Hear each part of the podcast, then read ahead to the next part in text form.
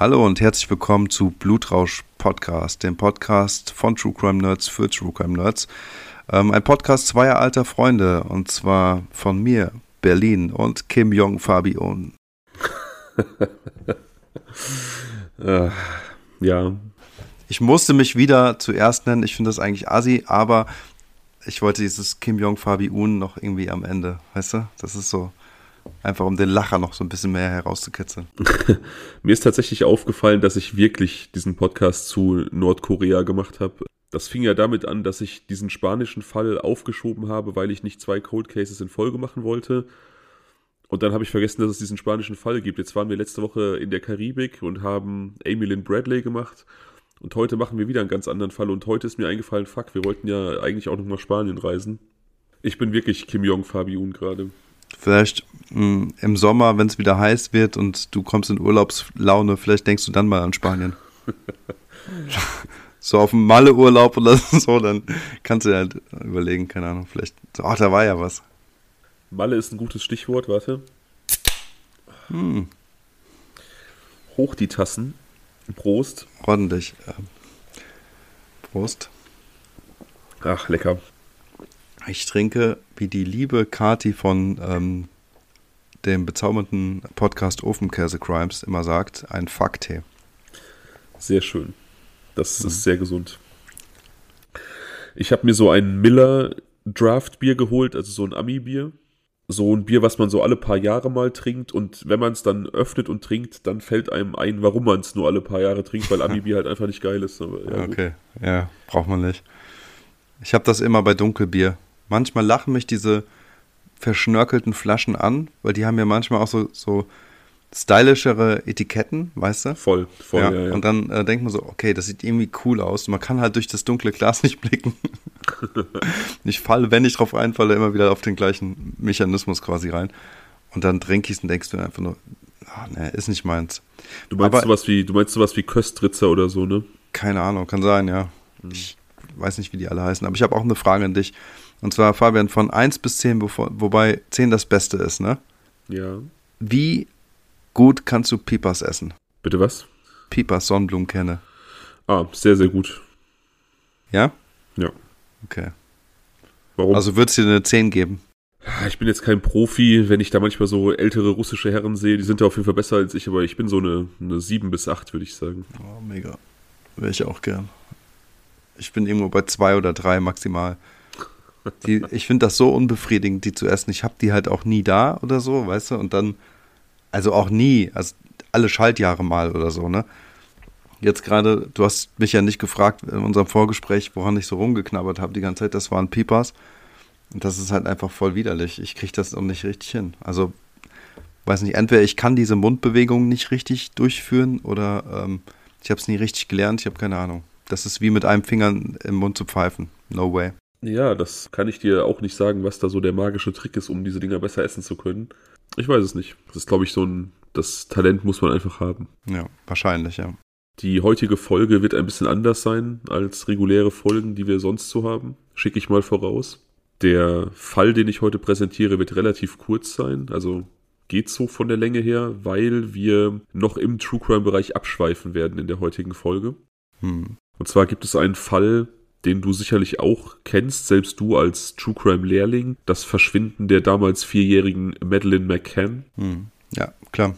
Aus einem Hotel in Portugal. Da haben sich in letzter Zeit so, ja, zumindest Entwicklungen ergeben. Ich, ich persönlich bin da so ein bisschen skeptisch angesichts dieser Entwicklung, aber auf die wollen wir zumindest kurz eingehen, weil ich es gestern sehr, sehr spannend fand.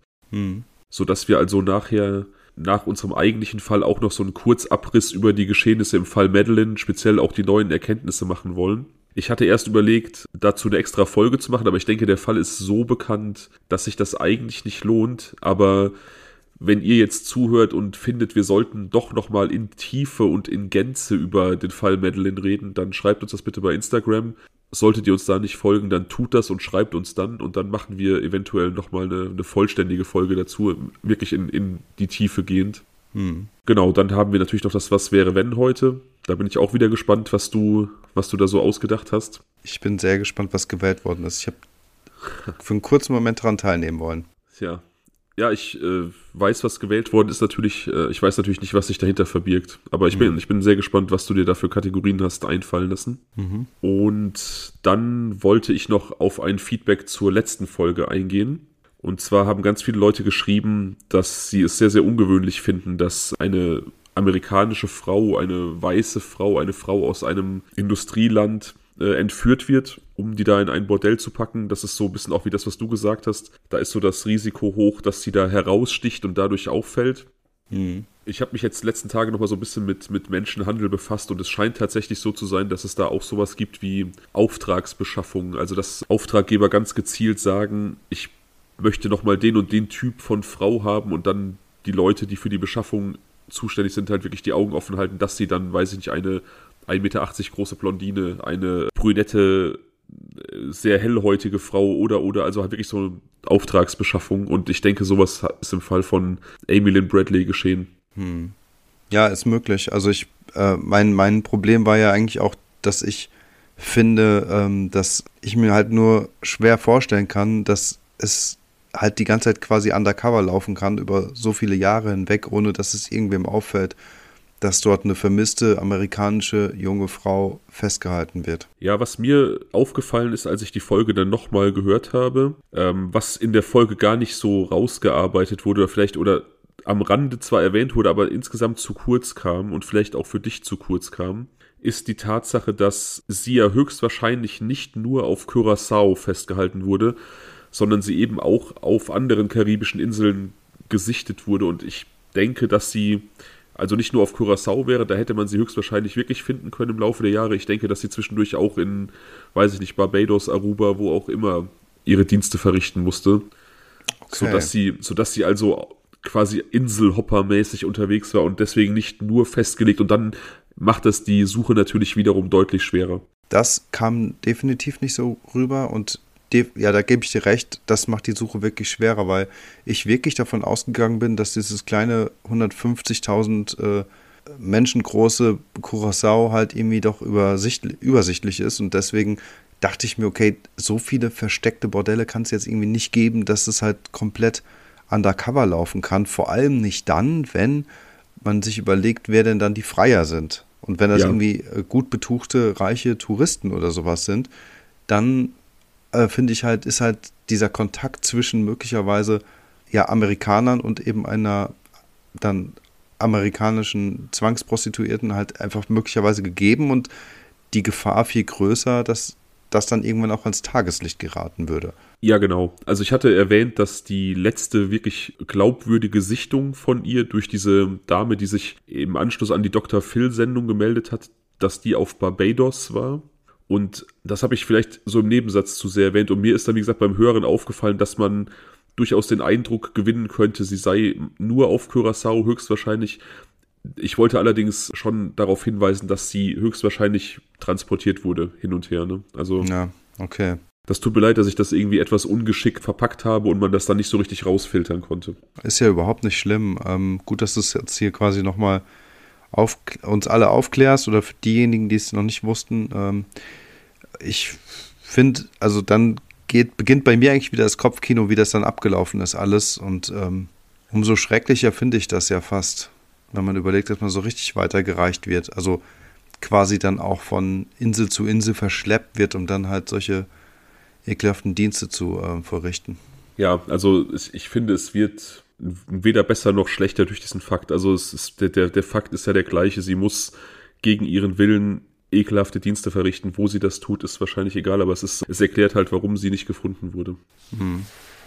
Ich wollte noch auf was anderes eingehen und zwar noch eine Zuhörerrückmeldung zu einem etwas älteren Fall und zwar zu Frank Gust, wo die liebe Steffi bei uns war und davon erzählt hat. Ja. Und da hat eine Zuhörerin geschrieben und hat sich ziemlich in Rage geredet, dass wir so schlecht über ihn sprechen, dass wir ihm so absprechen, resozialisierbar zu sein. Hm, okay. Hm. Und mir konkret vorgeworfen, ich wäre ein Heuchler, weil ich immer wieder sage, ich bin für Resozialisierung, aber in diesem Fall dagegen bin. Und dann kann ich ja nicht dafür sein, weil ich ja bei Frankus dagegen bin. Ach so, ja. Also nicht konsequent in deiner Meinung dann. Hm. Falls es noch anderen Leuten irgendwie komisch aufgestoßen ist, will ich auch das kurz irgendwie in, zurechtrücken oder irgendwie meine Meinung dazu sagen.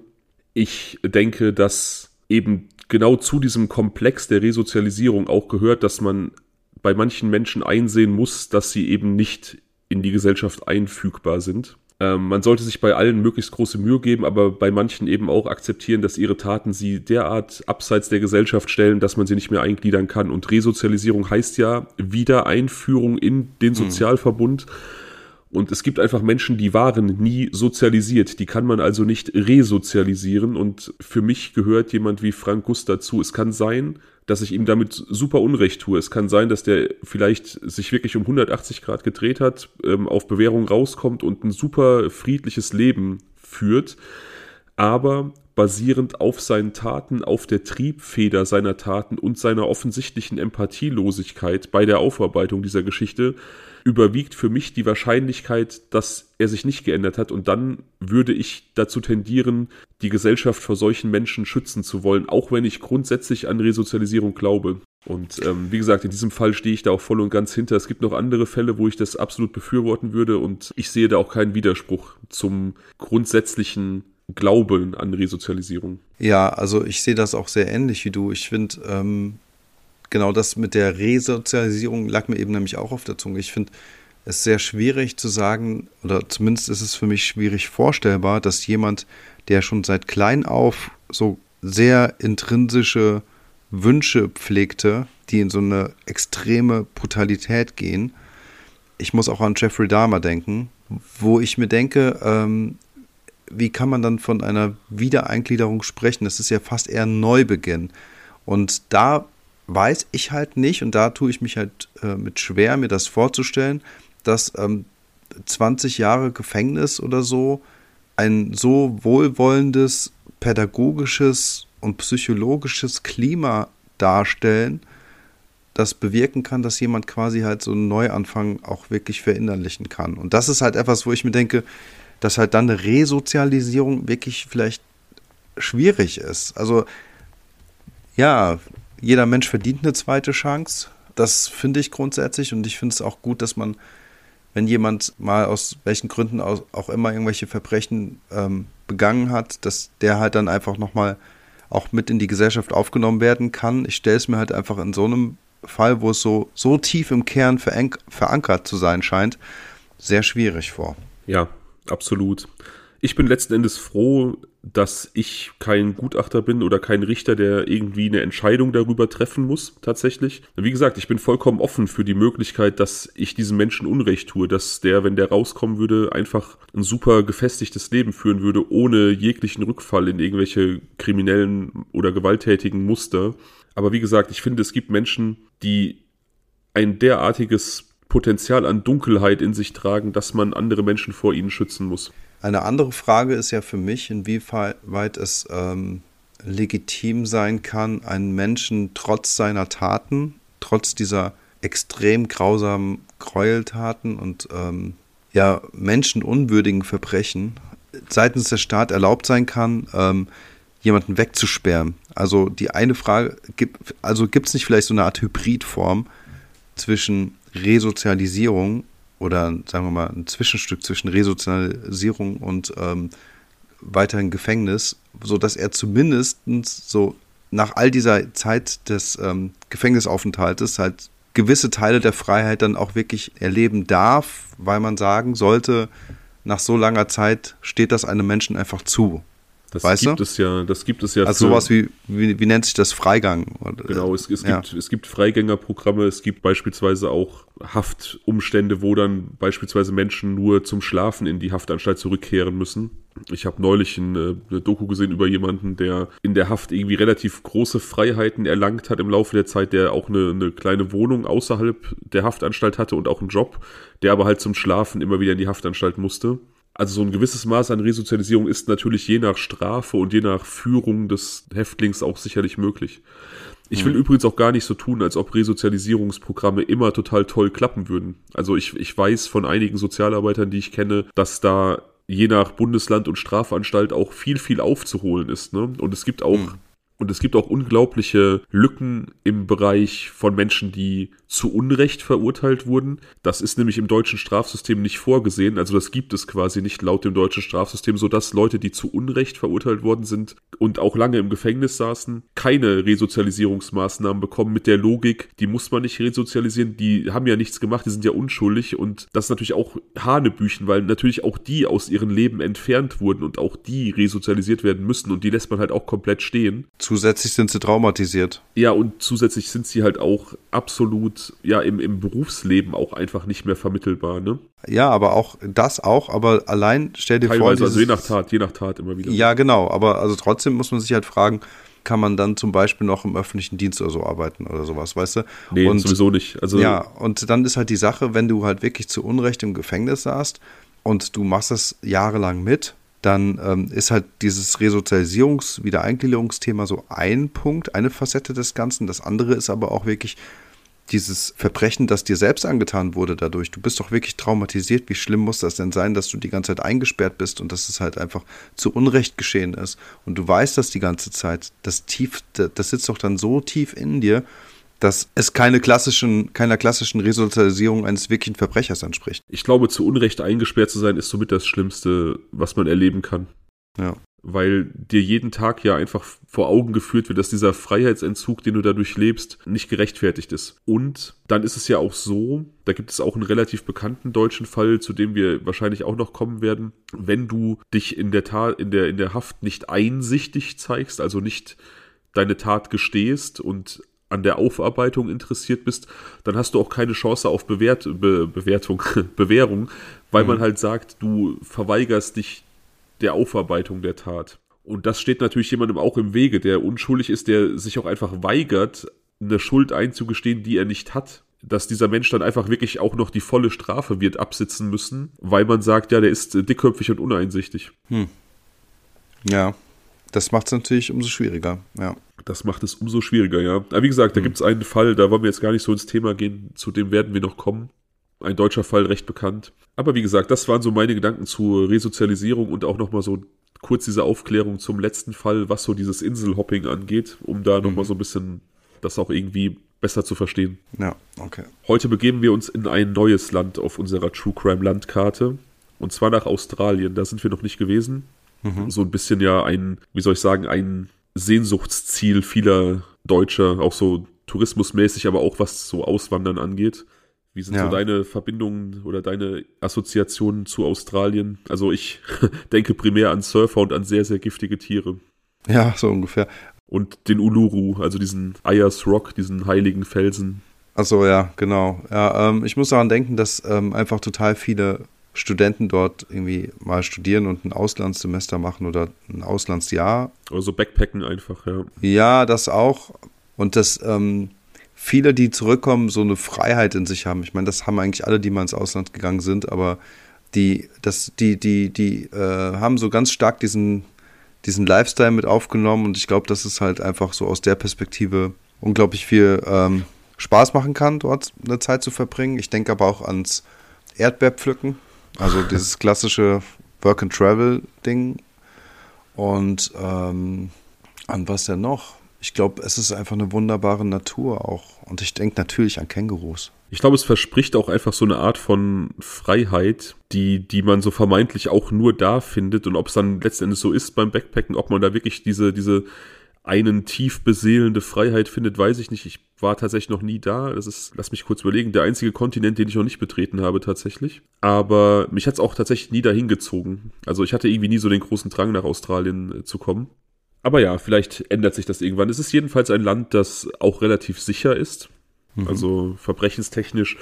Aber es gibt dennoch einige True Crime-Fälle dort, die wir vielleicht auch noch au aufarbeiten werden. Es gibt Ivan Millard, den äh, Outback-Killer, der Anhalter getötet hat. Zu dem kommen wir vielleicht. Ich weiß es noch nicht. Und es gibt noch so ein paar andere sehr unerfreuliche Gestalten, die da ihr Unwesen getrieben haben. Äh, eine deutsche Touristin, Simone Strobel, die dort relativ mysteriös ums Leben gekommen ist. Möglicherweise durch ihren Ex-Partner. Das ist ein Fall, den wir sicherlich noch irgendwann behandeln werden.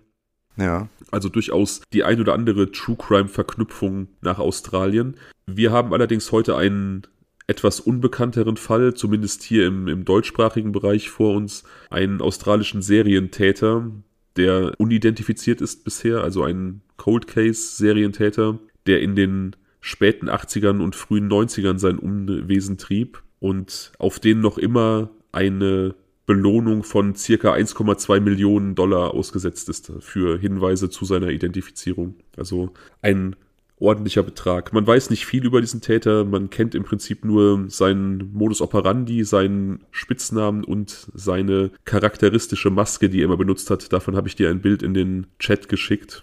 Ja, ich habe die Maske noch nicht so ganz verstanden. Ich es ist im Prinzip so eine typische schwarze Skimaske, also so eine Sturmhaube ja. und um Augen und Mund herum sind so ganz charakteristische weiße Näharbeiten. Also es ist genäht quasi mit weißer, mit weißem Garn, um so Augen und Mund zu betonen. Aber das sieht doch so aus, als ob die aufgestickt seien. Ja, ja, also das ist, das ist quasi also eine Nachstellung. Wo hat, ja. wo hat, achso, das ist eine Nachstellung. Ja, man okay. hat sie natürlich nur, man hat sie nicht gefunden. Hm, okay, das heißt also, es waren Löcher und Ring, äh, ringsherum im Prinzip, also für die Augen- und Mundlöcher. Äh, ringsherum wurden dann solche Stickarbeiten äh, vollzogen, sodass es halt dann irgendwie, wie soll ich das sagen, wie so, ähm, ja, wie so auf den Mittelpunkt des jeweiligen Loches äh, zulaufende Tigerstreifen entstehen. Schwer zu erklären. Ja, ich werde es bei Instagram hochladen. Ihr könnt es euch dann angucken, was Daniel da so holprig, aber doch irgendwie eingängig versucht hat zu beschreiben. Genau. Also letzten Endes sind es einfach nur weiße Stickereien um Augen und Mund, die diese Partien so ein bisschen betonen. Mhm. Das, wie okay. gesagt, sein, sein Markenzeichen, diese Maske und eben sein Modus operandi, zu dem ich jetzt kommen werde. Was ist sein Spitzname? Den hast du gerade auch noch? Oder willst du den erst später? Ja, er hat durch die Medien den Spitznamen Mr. Cruel bekommen, also Herr Grausam quasi.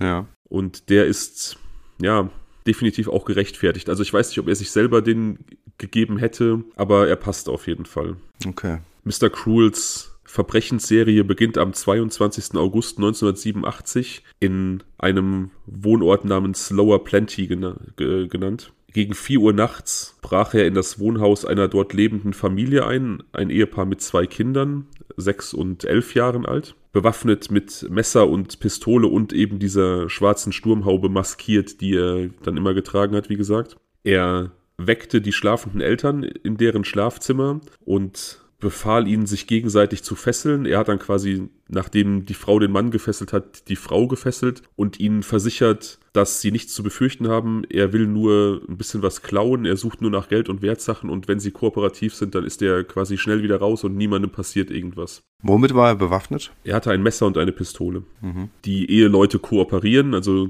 die sind natürlich geschockt. 4 Uhr nachts, du wirst aus dem Schlaf gerissen, da steht jemand bewaffnet in deinem Zimmer und ja, also. Schock. Ja, auf jeden Fall Schock.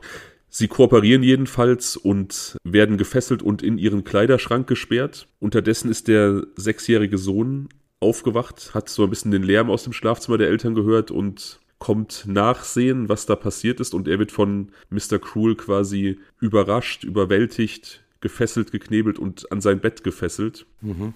Mr. Cruel ist nicht gekommen, um zu stehlen, sondern Mr. Cruel ist gekommen, um zu vergewaltigen. Oh nein, ey. Und zwar hat er es auf die elfjährige Tochter des Hauses abgesehen. Nachdem also die Eltern in den Kleiderschrank gesperrt wurden und der Junge ans Bett gefesselt, macht er sich ins Schlafzimmer dieses elfjährigen Mädchens und vergewaltigt sie über circa zwei Stunden. Oh, Im Anschluss wäscht er sie und macht sich in der Küche der Familie etwas zu essen. Die Eltern sind immer noch im Kleiderschrank eingesperrt. Die, ich weiß nicht, wie viel sie mitbekommen haben. Diese Familie ist auch anonym geblieben. Also man kann jetzt keine Interviews oder so mit ihnen nachlesen. Man kann nur Dinge nachvollziehen, die die Polizei auch herausgegeben hat. Mhm. Also es ist gesichert, dass er diese Menschen in den Kleiderschrank gesperrt hat, den Sohn ans Bett gefesselt hat, die elfjährige Tochter zwei Stunden lang in ihrem Zimmer missbraucht hat, sie danach gesäubert hat, vermutlich um Spuren zu verwischen und sich dann in der Küche der Ehe Leute was zu essen gemacht hat und ja, danach ein relativ bizarres Verhalten an den Tag gelegt hat, dem elfjährigen Mädchen noch so ein bisschen Angst machen wollte, nachdem er sie schon missbraucht hatte. Er zwingt sie, ein Telefonat mit anzuhören, bei dem er eine andere Familie anruft und denen sagt, dass er ihr Kind klauen und vergewaltigen wird. Okay. Als die Polizei allerdings später die Telefonleitung des Hauses überprüft, stellen sie fest, dass diese durchgeschnitten wurde. Und als die Telefongesellschaft die aus- und eingehenden Anrufe nachvollzieht, stellt man fest, dass kein Anruf getätigt wurde. Also, also ja, nur ein mieses Schauspiel, um quasi das, äh, genau. das, das äh, noch ein bisschen weiter auf die Spitze zu treiben. Genau, er hat dieses Telefonat offensichtlich fingiert, um dieses Mädchen ja zu verängstigen und nach der Tat noch weiter zu quälen, offensichtlich. Ja, dann passt der Spitzname ja ganz gut. Der Spitzname oh passt hervorragend leider, ja. Der wird auch tatsächlich noch besser passen später. Wie gesagt, so zu ihm gibt es jetzt erstmal keine großen Aussagen. Ich weiß nicht, was das Mädchen oder auch der Junge der Polizei sagen konnten. Das, was ich jetzt geschildert habe, ist die für diesen Fall bekannte Faktenlage. Ja. Das reicht ja auch erstmal. Ja. Dann ist erstmal Ruhe. Und zwar relativ lange. Also wie gesagt, diese Tat war am 22. August 1987.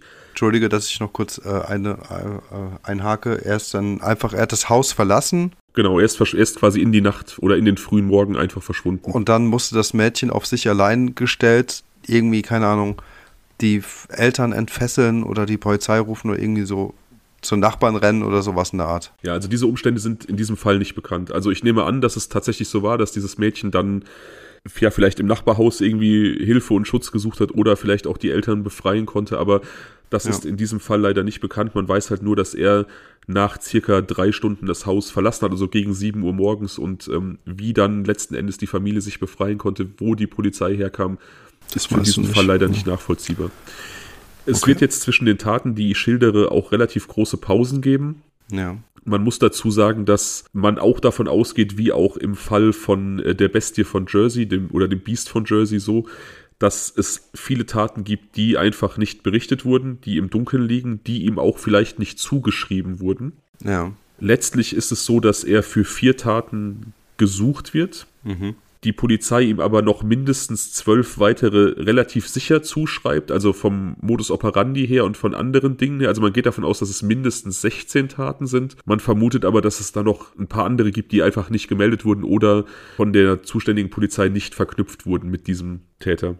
Am 27. Dezember 1988 bricht der Täter ähnlich in das Haus einer Familie ein im Ort Ringwood. Gegen 5.20 Uhr bahnt er sich den Weg in dieses Haus wiederum maskiert mit seiner Sturmhaube, wiederum mit Messer und Pistole bewaffnet und wiederum beginnt er seinen Raubzug im Schlafzimmer der Eltern, die er fesselt und knebelt und auch ihnen versichert er, dass er eigentlich nur gekommen ist, um zu stehlen. Also sie sollen sich keine Sorgen machen, sie sollen kooperativ sein. Wenn sie kooperativ sind, dann wird er nur ein bisschen stehlen und das Haus verlassen. Ja. Er fesselt also diese Eltern, begibt sich dann ins äh, Zimmer der Kinder. Dort gibt es drei verschiedene Kinder, ein achtjähriges Mädchen und zwei zehnjährige Kinder, Zwillinge, ein Jungen und ein Mädchen. Ja. Die, die achtjährige und der zehnjährige Junge werden gefesselt und ebenfalls geknebelt. Das zehnjährige Mädchen war das, das Objekt Opfer seiner Begierde. Ja. Hm.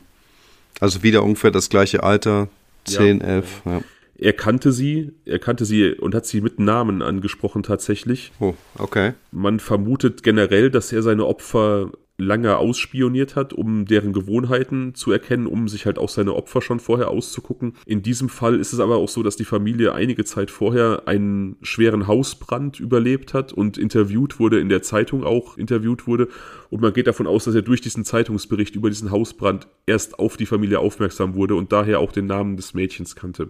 Ja, okay, verstehe. Das würde ja zumindest auch Sinn machen.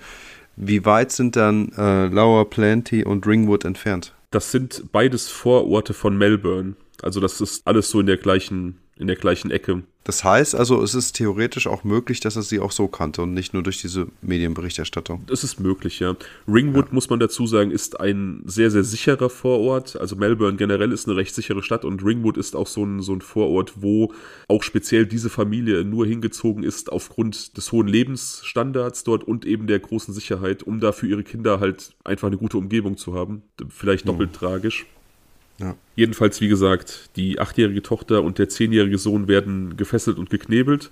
Unterdessen. Und die Vergewaltigung findet dann vor den Augen der anderen Kinder statt? Nein, diesmal weicht er von seinem bisherigen Vorgehen ab. Die Eltern können sich nach circa einer Viertelstunde von ihren Fesseln befreien und stürmen in die Zimmer ihrer Kinder. Sie wollen eingreifen, sie wollen helfen. Ja. Und sie müssen zu ihrem Entsetzen feststellen, dass ihre zehnjährige Tochter nicht mehr da ist. Sie Okay. ist verschwunden. Also Mr. Cruel hat sie mitgenommen.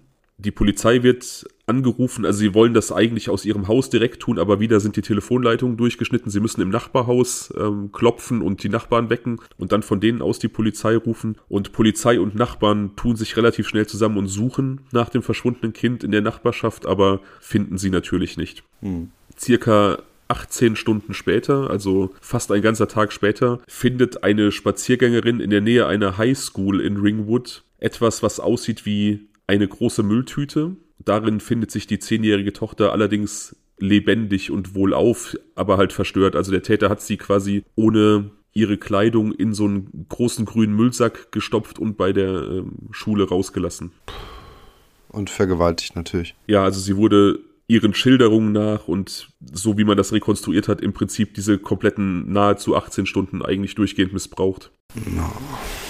Sie ist allerdings wenig traumatisiert, sodass die Polizei sie befragen kann Ja.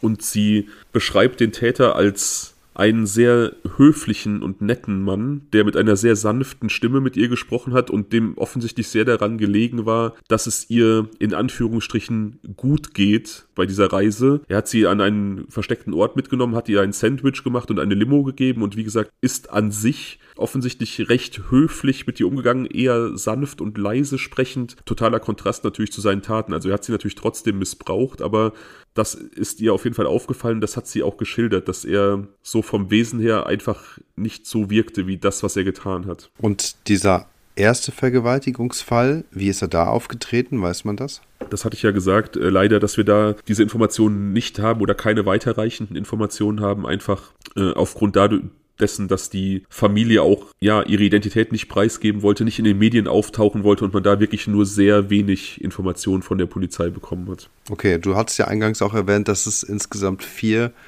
Vorfälle oder vier Taten gab, die ihm zugeschrieben werden. Von daher würde ich jetzt mal davon ausgehen, dass er ein ähnliches Verhalten an den Tag gelegt haben muss. Genau, im Prinzip auch bei diesen anderen zwölf, die ihm mit ziemlicher Sicherheit zugeschrieben werden, passt das Vorgehen eigentlich immer. Und ich kann nicht sagen, warum man ihm diese vier Taten fest zuschreibt und diese anderen zwölf so zu 90 Prozent. Hm. Aber Modus operandi, Vorgehen, all das passt auch in diesen Taten. Also ich persönlich gehe Auch immer die aus- gleiche Maske und Genau, genau. diese- Einbruch, Elternfesseln, genau, Vergewaltigung. Genau. Okay. Die gleiche Bewaffnung, also Messer und, und Pistole. Ja. das Durchschneiden von Telefonleitungen, das Außer Gefecht setzen der Eltern, das Versichern, dass man wirklich nur zum Rauben da ist. Also im Prinzip das ganze, die ganze Palette und noch eine andere charakteristische Eigenart, die jetzt hier zum ersten Mal Erwähnung findet bei diesem Fall. Nachdem er dieses Mädchen also nahezu 17 Stunden lang missbraucht hat, kurz bevor er sie wieder wegbringt und quasi abliefert an dieser Schule, dass sie dann wieder in Freiheit ist, badet er sie und schneidet ihre Fingernägel. Also er will ganz offensichtlich sehr gründlich Spuren verwischen und ihm ist offensichtlich bewusst, dass es gut möglich ist, dass sie ihn vielleicht durch Zufall gekratzt hat, dass irgendwelche Hautschuppen unter ihren Fingernägeln abgelagert werden und das möchte er gerne, dem möchte er gerne entgehen, indem er ihr die Fingernägel schneidet, sehr, sehr kurz schneidet. Also er geht sehr, sehr planvoll vor. Und das macht er seitdem immer wieder bei den anderen Taten auch. Genau, das passt auch. Das heißt, er entführt die Kinder dann auch immer, die Opfer? Ja, genau. Es ist ja generell auch ein sehr, sehr planvolles Vorgehen. Also er guckt sich diese Familien offensichtlich sehr, sehr genau aus. Er weiß, wie er ins Haus eindringen kann. Er schaltet immer erst die Eltern aus. Er wählt eigentlich immer den Weg des, wie soll ich sagen, geringsten Widerstands, indem er auch keine Gewalt ausübt, indem er die Leute im Schlaf überrascht und ja, sie in diese Sicherheit wiegt, dass er nur zum Rauben da ist und verwischt dann eben sehr, sehr genau seine Spuren. Das ist leider auch ein Muster, das sich durch diesen Fall komplett durchzieht. Die Polizei findet eigentlich an keinem Tatort wirklich verwertbare Spuren. Hm. Danach ist wieder längere Zeit Ruhe. Ja. Bis zum 3. Juli 1990 in Canterbury, ebenfalls ein Vorort von Melbourne. Auch dort bricht er in das Haus einer Familie ein. Eine Familie, die so ein bisschen, wie soll ich sagen, ja, auch eine, eine absolute Vorzeigefamilie ist. Gut betuchte Leute, die auch in diese, in diese Gegend gezogen sind, um eben ihren Kindern da ein relativ sicheres Leben zu bieten. Das haben die Familien auch so ein bisschen gemein, aber das ist wahrscheinlich purer Zufall. Das ist wahrscheinlich das Motiv von vielen Menschen, die in solchen Vororten leben. Er bricht diesmal etwas früher ein, gegen halb zwölf Uhr nachts, aber die Leute sind trotzdem schon im Schlaf. Also er, er wartet dann nicht bis in die frühen Morgenstunden, sondern ja, in der frühen Nacht trinkt er ein. Aber das weitere Vorgehen ist exakt gleich. Also er schaltet die Eltern aus, durchschneidet die äh, Telefonleitung und nimmt die 13-jährige Tochter mit, die er ebenfalls natürlich fesselt, ihr die Augen verbindet und sie, ja, entführt. Er durchsucht das Haus auch nach Geld, aber nimmt da relativ wenig mit offensichtlich. Okay, aber er nimmt diesmal Geld mit, ja. Das hat er sonst nicht gehabt. Ja, er hat tatsächlich wohl auch der Familie des Kindes gesagt, dass er sie gegen ein Lösegeld freilassen wird. Aber das, das war, glaube ich, auch eher, um die zu quälen, äh, denn er lässt sie tatsächlich wiederum von sich ausgehen. Sie wird später in der Nähe einer U-Bahn-Station aufgefunden, diesmal in ihren Kleidern. Also er hat sie in ihren, in ihren Kleidern gehen lassen, sie nicht in irgendeinen Müllsack gesteckt oder so und wieder an so einem öffentlichen Platz ausgesetzt. Sie ist wieder gebadet worden, wieder sind ihre Fingernägel geschnitten worden. Diesmal allerdings hat die Tortur deutlich länger angedauert für das Kind und für die Eltern. Er hat sie circa 50 Stunden missbraucht. Also er hatte sie Puh. deutlich über zwei Tage in seiner Gewalt. Und was hat sie berichtet? Ja, ihre Berichte decken sich im Prinzip komplett mit denen aus dem zweiten Fall. Sie beschreibt ihn ebenfalls als einen, ja, eher sanft sprechenden, leise sprechenden, eher sanft auftretenden Mann, der gute Manieren hat, der sehr, sehr höflich war, der in Anführungsstrichen sie gut behandelt hat. Und sie meint, rötliche Haare gesehen zu haben unter seiner Skimaske. Also die ist so ein bisschen.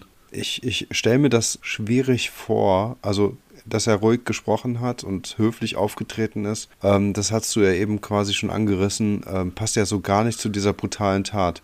Ja. Und wenn er sie 50 Stunden lang vergewaltigt und missbraucht, frage ich mich, wie sowas ruhig passieren kann. Ja. Also das ist auch, sie wird sich auch gewehrt haben, zumindest mal am Anfang. Und dann kann ich mir halt sehr schwierig vorstellen, dass jemand dann die ganze Zeit, also das sind zwei verschiedene Welten, die nicht aufeinander, die nicht zusammenpassen.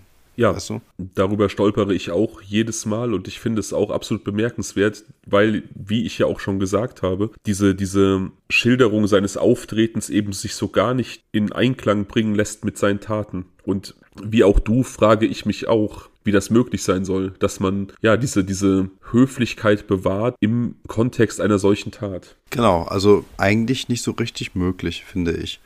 Es sei denn, die Kinder haben einfach aus purer Angst und im totalen Schockzustand alles mitgemacht. Und das konnte ich mir bei dem zehnjährigen, bei dem elfjährigen Kind noch vorstellen. Aber ein 13-jähriges Kind weiß ich ja schon eher zu wehren. Und deswegen ähm, stelle ich mir das irgendwie, also ich kann es mir nicht vorstellen. Ja, wie gesagt, ich kann es nicht, ich kann es nicht in Worte fassen. Ich kann es dir nicht beantworten, diese Frage. Ich finde es auch sehr, sehr schwer vorstellbar. Hm, aber er hat sie auch nicht geschlagen oder sowas. Nee, also er hat tatsächlich da keine körperliche Gewalt angewendet. Also, aber ja gut, er muss ja schon ja gegen ihren Willen äh, gewisse, ja, wie soll man sagen, in sie eingedrungen sein. Und das ist ja, das ist ja schon eine körperliche Gewalttat und die möglicherweise dann auch mit irgendwelchen, weiß nicht, blauen Flecken und irgendwas Weißt du, also sowas muss ja schon passiert sein alles. Ja, ja, klar. Ich meinte jetzt keine körperliche Gewalt im Sinne von eben schlagen, treten, was weiß ich was. Ne? Also das mhm. hat er, er hat das scheinbar irgendwie mit so einer ja, er hat es geschafft, sie so einzuschüchtern, einfach durch seine Präsenz, vielleicht auch durch die Waffen, die er bei sich durch hatte. Durch die Waffen vielleicht ja, auch, ne? Ja. Dass er das einfach gar nicht nötig hatte. Ich mhm. glaube auch, dass das er, würde wiederum, das würde passen zu diesem Psychospiel mit dem Anruf. Voll. Ich glaube auch, dass er recht deutlich geworden ist. Also sein vermutlich allererstes Opfer wurde im Februar 1985 vergewaltigt. Das war ein 14-jähriges Mädchen. Das ist so der, die erste Tat, die ihm zugeschrieben wird. Und sie erinnerte sich später, dass er ihr während der Vergewaltigung sagte, sie sollte still sein. Und ein Satz hat sich bei ihr so richtig festgesetzt. Er hat gesagt, meine Freiheit ist wichtiger als dein Leben. Also ja, er hat ihr damit klar gemacht, so ich bin auch gewillt, dich zu töten um mhm. meine Freiheit zu behalten. Und ich denke, er hatte dann, ja, vielleicht durch seine Bewaffnung, vielleicht durch seine Aura, ist diese Drohung einfach ernst genommen worden. Und so stelle ich mir das halt auch bei diesen anderen Opfern vor. Dass diese, dass diese mhm. Höflichkeit, die er irgendwie ausgestrahlt hat, ja, sich so auf sein grundsätzliches Verhalten beschränkt hat, aber dass er schon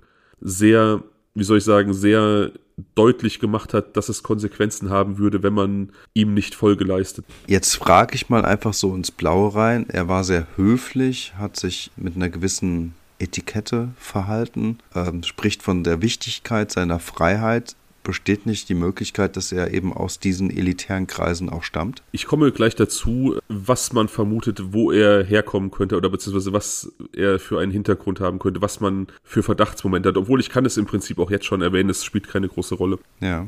Die Polizei kann sich tatsächlich vorstellen, dass er ein ehemaliger oder noch aktiver Polizist ist, weil er eben offensichtlich sehr viel über Tatortarbeit weiß, über Spurensicherung und über das Vermeiden von Spuren. Aufgrund dessen, dass er sehr gezielt und planvoll vorgeht, hält man ihn für einen sehr, sehr intelligenten Menschen.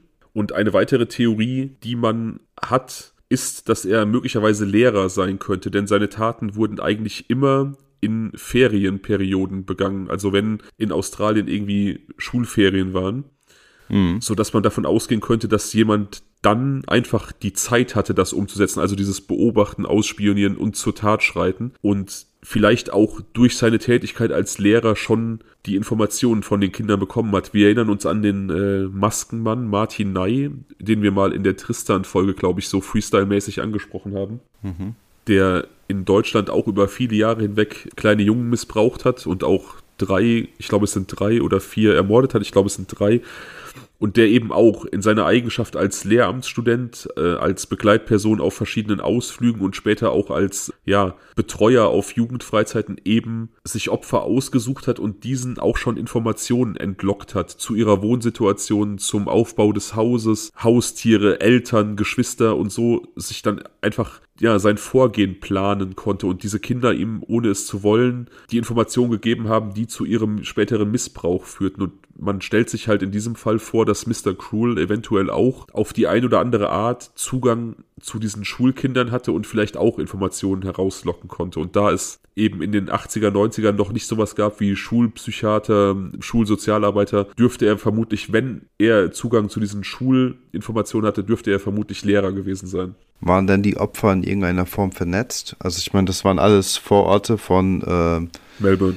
Melbourne, aber ähm, als Lehrer hast du ja in der Regel eine feste Schule oder so. Oder vielleicht zwei, drei, aber also gab es da irgendwie, hätte man da jetzt nicht irgendwie polizeilich ermitteln können, um mal zu gucken, welche Lehrer da möglicherweise an den Schulen tätig sind und ob es da irgendwie Springer gab, die halt auch andere Schulen kennengelernt haben oder so? Keine Ahnung, inwieweit das geschehen ist. Ich kann wirklich nur sagen, dass man diese Möglichkeit, er könne ein Lehrer sein, bedacht hat. Also, hm. dass das in diesem, in diesem doch sehr überschaubaren Bild, das man von ihm hat, eine Rolle spielt. Also, ja, wie okay. gesagt, man, man weiß, es ist ein männlicher Erwachsener, man weiß, dass er intelligent ist, dass er mit einer gewissen planvollen Vorarbeit an diese Taten herangeht, also strukturiert arbeitet. Man weiß, mhm. er hat eine bestimmte Ahnung von Polizeiarbeit und vom Vermeiden von Spuren. Sowieso, wie gesagt, dass eben auch Polizisten in Frage kommen. Aber diese, diese klare Begrenzung seiner Taten, und zwar aller 16 Taten, die ihm zugeschrieben werden,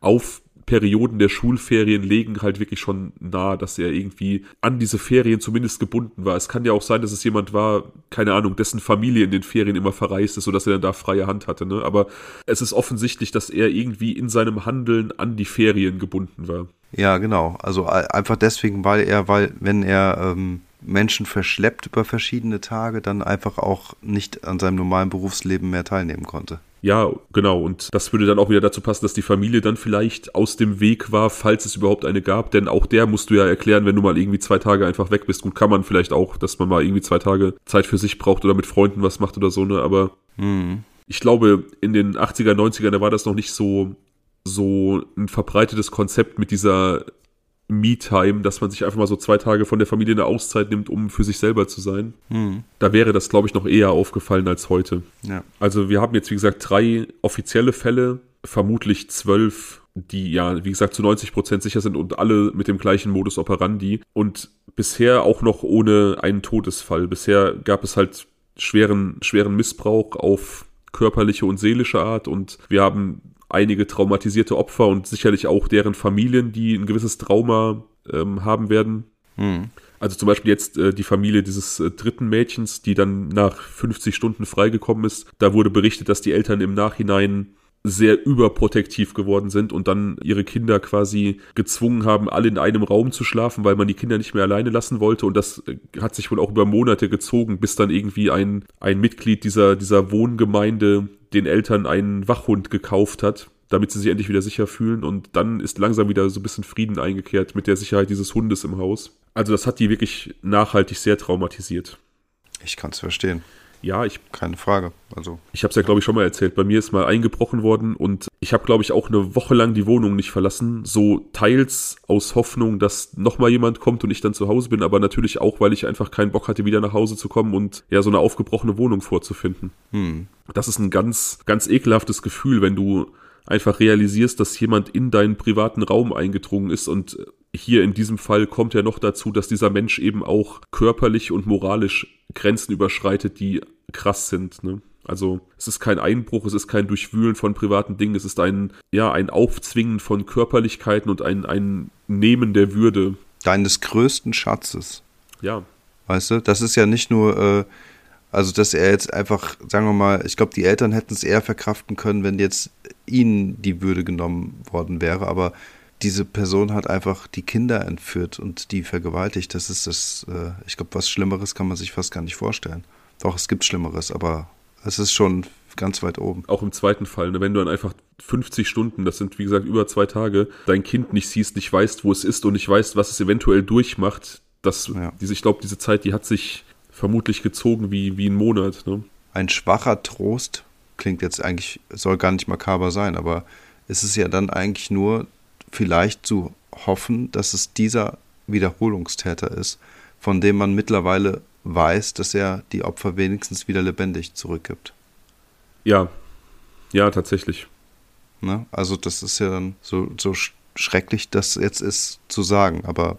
Ja, tatsächlich ist das äh, vielleicht auch ein Gedanke, der diesen Menschen gekommen ist. Das äh, kann ich nicht beurteilen, aber ja, ich weiß es nicht. Auf jeden Fall wird das auch den Eltern des letzten bekannten Opfers so gegangen sein. Die Familie Chan. In einer unserer letzten Folgen haben wir über sogenannte Tiger-Eltern gesprochen, also hm. Menschen aus Südostasien, die in die Vereinigten Staaten oder nach Kanada kommen und dort mit sehr, sehr harter Arbeit und sehr hoher Arbeitsmoral ein sehr gutes Leben aufbauen und auch im Hinblick darauf, dass sie für ihre Kinder ein gutes Leben erarbeiten wollen. Und die Familie Chan ist so ein bisschen der Inbegriff dieses Terminus Tigereltern. Das sind äh, Menschen, die aus China nach Australien ausgewandert sind, eben mit der Prämisse, dort ein besseres Leben zu erarbeiten und die es zu einigem Wohlstand gebracht haben, die drei Restaurants besitzen und diverse Häuser, die sie vermieten, also sich wirklich richtig was aufgebaut haben. Hm.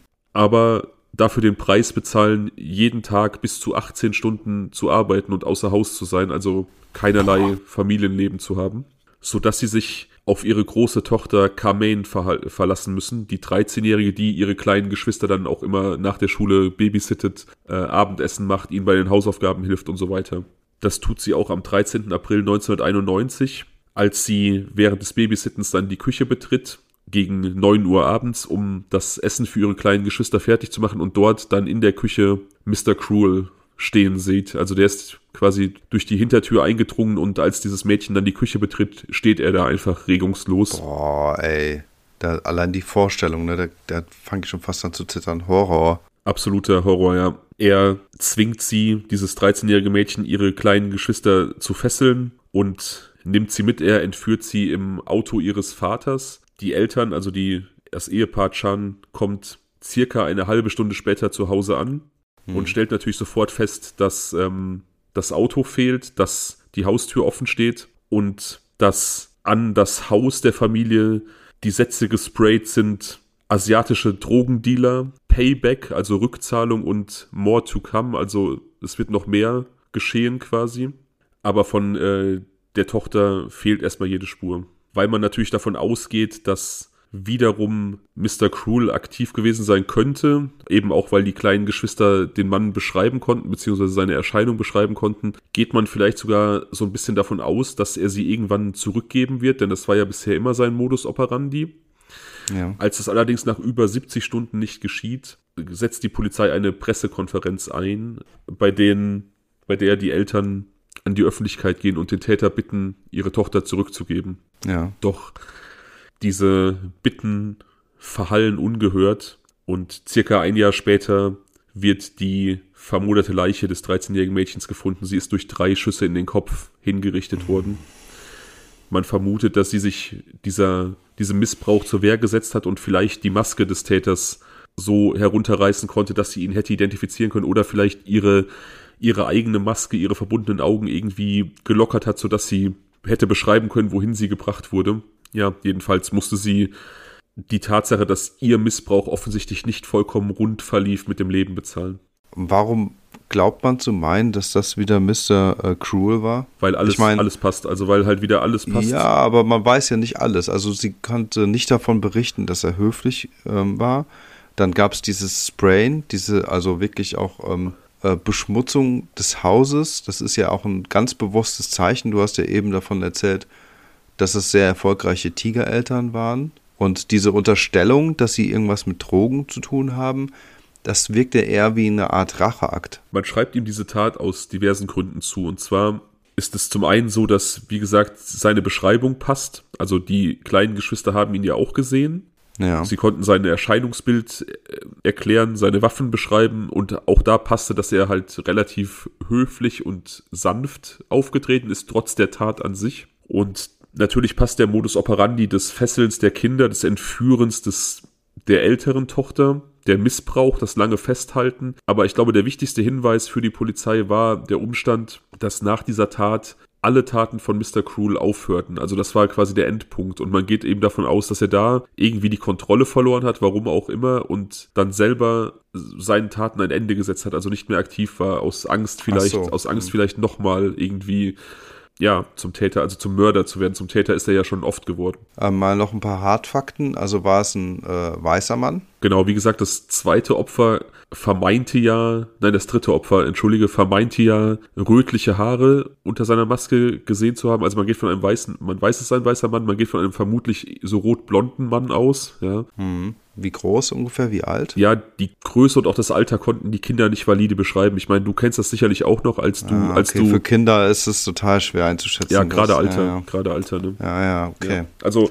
im Prinzip kann man sich nur auf die Dinge verlassen, die so dieses Profil ergibt. Also Planhaftigkeit im Vorgehen, offensichtlich intelligenter Mensch, diese Sanftheit, die er ausgestrahlt hat, das Ausspionieren der Opfer, das Vermeiden von Spuren und eben diese Bindung an Schulferien. Also wir haben faktentechnisch super wenig. Jetzt konnte bei der vermoderten Leiche jetzt auch nicht mehr herausgefunden werden, ob da jetzt Nägel geschnitten wurden und ob die gewaschen wurde. Das kann man nicht mehr, ne? Nee, also wie gesagt, die war in einem derart starken Verwesungszustand, dass man das nicht mehr konnte. Kugeln waren auch nicht da. Doch, doch, sie hatte drei Kugeln im Kopf. Aber man, Okay. hat, man hatte ja keine Vergleichskugeln, denn ja, er hat ja die Waffe bisher noch nicht benutzt und an den Kugeln waren offensichtlich keine Fingerabdrücke. Okay. Aber du, wir haben ja mal über diese Rillen in den Kugeln gesprochen. Das waren jetzt auch keine bekannten äh, Kugeln einer bekannten Waffe oder sowas, die irgendwo mal verschwunden ist oder sowas oder irgendwo registriert wurde. Nee, nee, tatsächlich nicht. Tatsächlich gibt es bei all seinen Verbrechen eigentlich keine großartigen Spuren, die man anfassen kann. Bei diesem 14-jährigen Mädchen, was wahrscheinlich sein erstes Opfer war, äh, 1985, da, Ja. da wurde DNA hinterlassen, also da konnte man einen Abstrich machen und sein, sein, sein Erbgut sicherstellen. Aber das war nirgendwo erfasst. Und weil auch in den späteren Fällen keins mehr aufgetaucht ist, da ist er irgendwie besser vorgegangen, konnte man das auch, nicht irgendwie vergleichen. Ja. Ja, und wie gesagt, 1985, da ähm, war natürlich auch so, dass mit DNA-Analyse noch nicht so, wie es dann heute wäre, sodass man damit auch nichts anfangen konnte. Hm. Ja, und so sind wir bis heute quasi ohne Lösung und ohne einen wirklichen Verdächtigen. Das ist halt auch krass, ne? In vielen, vielen Cold Cases ist es ja so, dass man zumindest irgendwie so ein paar konkrete Verdächtige hat, die man so ein bisschen durchgehen kann und ja, dann so ein bisschen spekulieren kann, okay, der und der könnte das und das Motiv haben, äh, der hat sich komisch verhalten, keine Ahnung, der hat das gemacht. Hier hat man wirklich nichts. Waren das wieder die Sommerferien oder Schulferien? Es waren wieder Schulferien, ja, es sind immer Ferien gewesen. Ja, okay, gut. Aber ähm, vielleicht ist er auch alleinstehend, habe ich mir gerade noch überlegt. Das äh, muss also jetzt nicht zwangsläufig was. Er könnte auch alleinstehend und arbeitslos sein. Klar, aber wie gesagt, dieses, dieses, diese Bindung an die Ferien Ist auffällig. Es ist sehr, sehr Ja, auffällig. ja, und du hast es natürlich recht, es auffällig. kann natürlich sein, dass, dass es trotzdem ganz andere Erklärungen gibt. Ja. Krass, ne? Wahnsinn, echt. Da läuft jemand so viele Jahre rum, über 30 Jahre und, äh, und, und ja. Behält das Geheimnis für sich. Ich möchte noch kurz was zu deiner, zu deiner Theorie sagen, dass der letzte Fall, also der mit dem Mord geendet hat, eventuell nicht von ihm ausgeführt worden sein könnte, weil er ja so ein bisschen auch anderes äh, Vorgehen hatte. Ja. Und das kann natürlich sein. Es kann sein, dass jemand da den Chance irgendwie den Erfolg geneidet hat. Es kann auch sein, dass es vielleicht wirklich irgendwelche Drogengeschäfte gab und ähm, sonst was. Und dass die, Ja. dass, dass die vielleicht das selber vertuschen wollten, weil sie sich nicht selber verdächtig machen wollten und deswegen ihren Kindern gesagt haben, die sollen jemanden beschreiben, der eben so eine Sturmhaube aufhat und so. Ne? Also diese Beschreibung und so, man weiß ja auch nicht, wie die entstanden ist. Aber ich glaube tatsächlich, dass das, dass das auch eine seiner Taten war, ja. Also ich finde das mit diesem Spray, äh, mit diesem Spruch da, ähm, hier, äh, was, was, äh, more to come und äh, asiatische Drogendealer, Payback, das finde ich schon seltsam. Es sei denn, er wollte bewusst ablenken, aber Was ähm, durchaus sein kann, dass er sich überlegt warum hat. soll, ja, aber warum sollte er es tun? Ja, keine Ahnung, keine Ahnung. Vielleicht hatte sie da schon im Haus sein Gesicht gesehen Hm. und er wusste, dass er sie töten muss, aber er wollte sie auf jeden Fall entführen und er wollte dann durch diese Graffiti vielleicht auf einen anderen Täter hinweisen, weil ähm, er nicht in den Augen der Öffentlichkeit auch ein Mörder sein wollte. Ich weiß es nicht, aber es, also, Das ist für mich eine logische, ähm, eine logische, äh, sag mal schnell, Idee, weil letztendlich würde das wirklich davon ablenken, also er war ja bisher null rassistisch, also ist so rassistische Züge oder irgendwas wurden ja bisher noch gar nicht irgendwie offenbart, also insofern wäre das wirklich ein sehr auffälliges Ablenkungsmanöver. ja. Wie gesagt, das ist natürlich auch eine Spekulation meinerseits, aber das könnte erklären, warum er da eben dann dieses, dieses Sprays vorgenommen hat oder da irgendwas hingeschrieben hat. Mhm. Und dann müsste er sich ja wirklich schon im Haus darüber klar gewesen sein, dass er die ähm, junge äh, Carmen dann auch toten, tö- töten würde. Genau, ja, genau. Also, wenn meine Theorie jetzt stimmt, dass sie da im Haus schon irgendwie einen Blick auf ihn erhaschen konnte oder er sich irgendwie verraten hat und ihm einfach aus irgendeinem Grund klar gewesen sein muss, dass er sie nicht mehr lebendig wird gehen lassen können, aber er sie natürlich trotzdem entführen wollte, um seinen, seinen Drang zu befriedigen, um vielleicht auch irgendwie, ja, seine Planung nicht ganz umsonst durchgeführt zu haben, ne? Ja, ja, ja. Das wirkt auch so, dass er so ein, so ein, so ein, ähm, so ein, ja, für sich so einen Exit-Plan irgendwie geschmiedet hatte oder fest im Kopf hatte.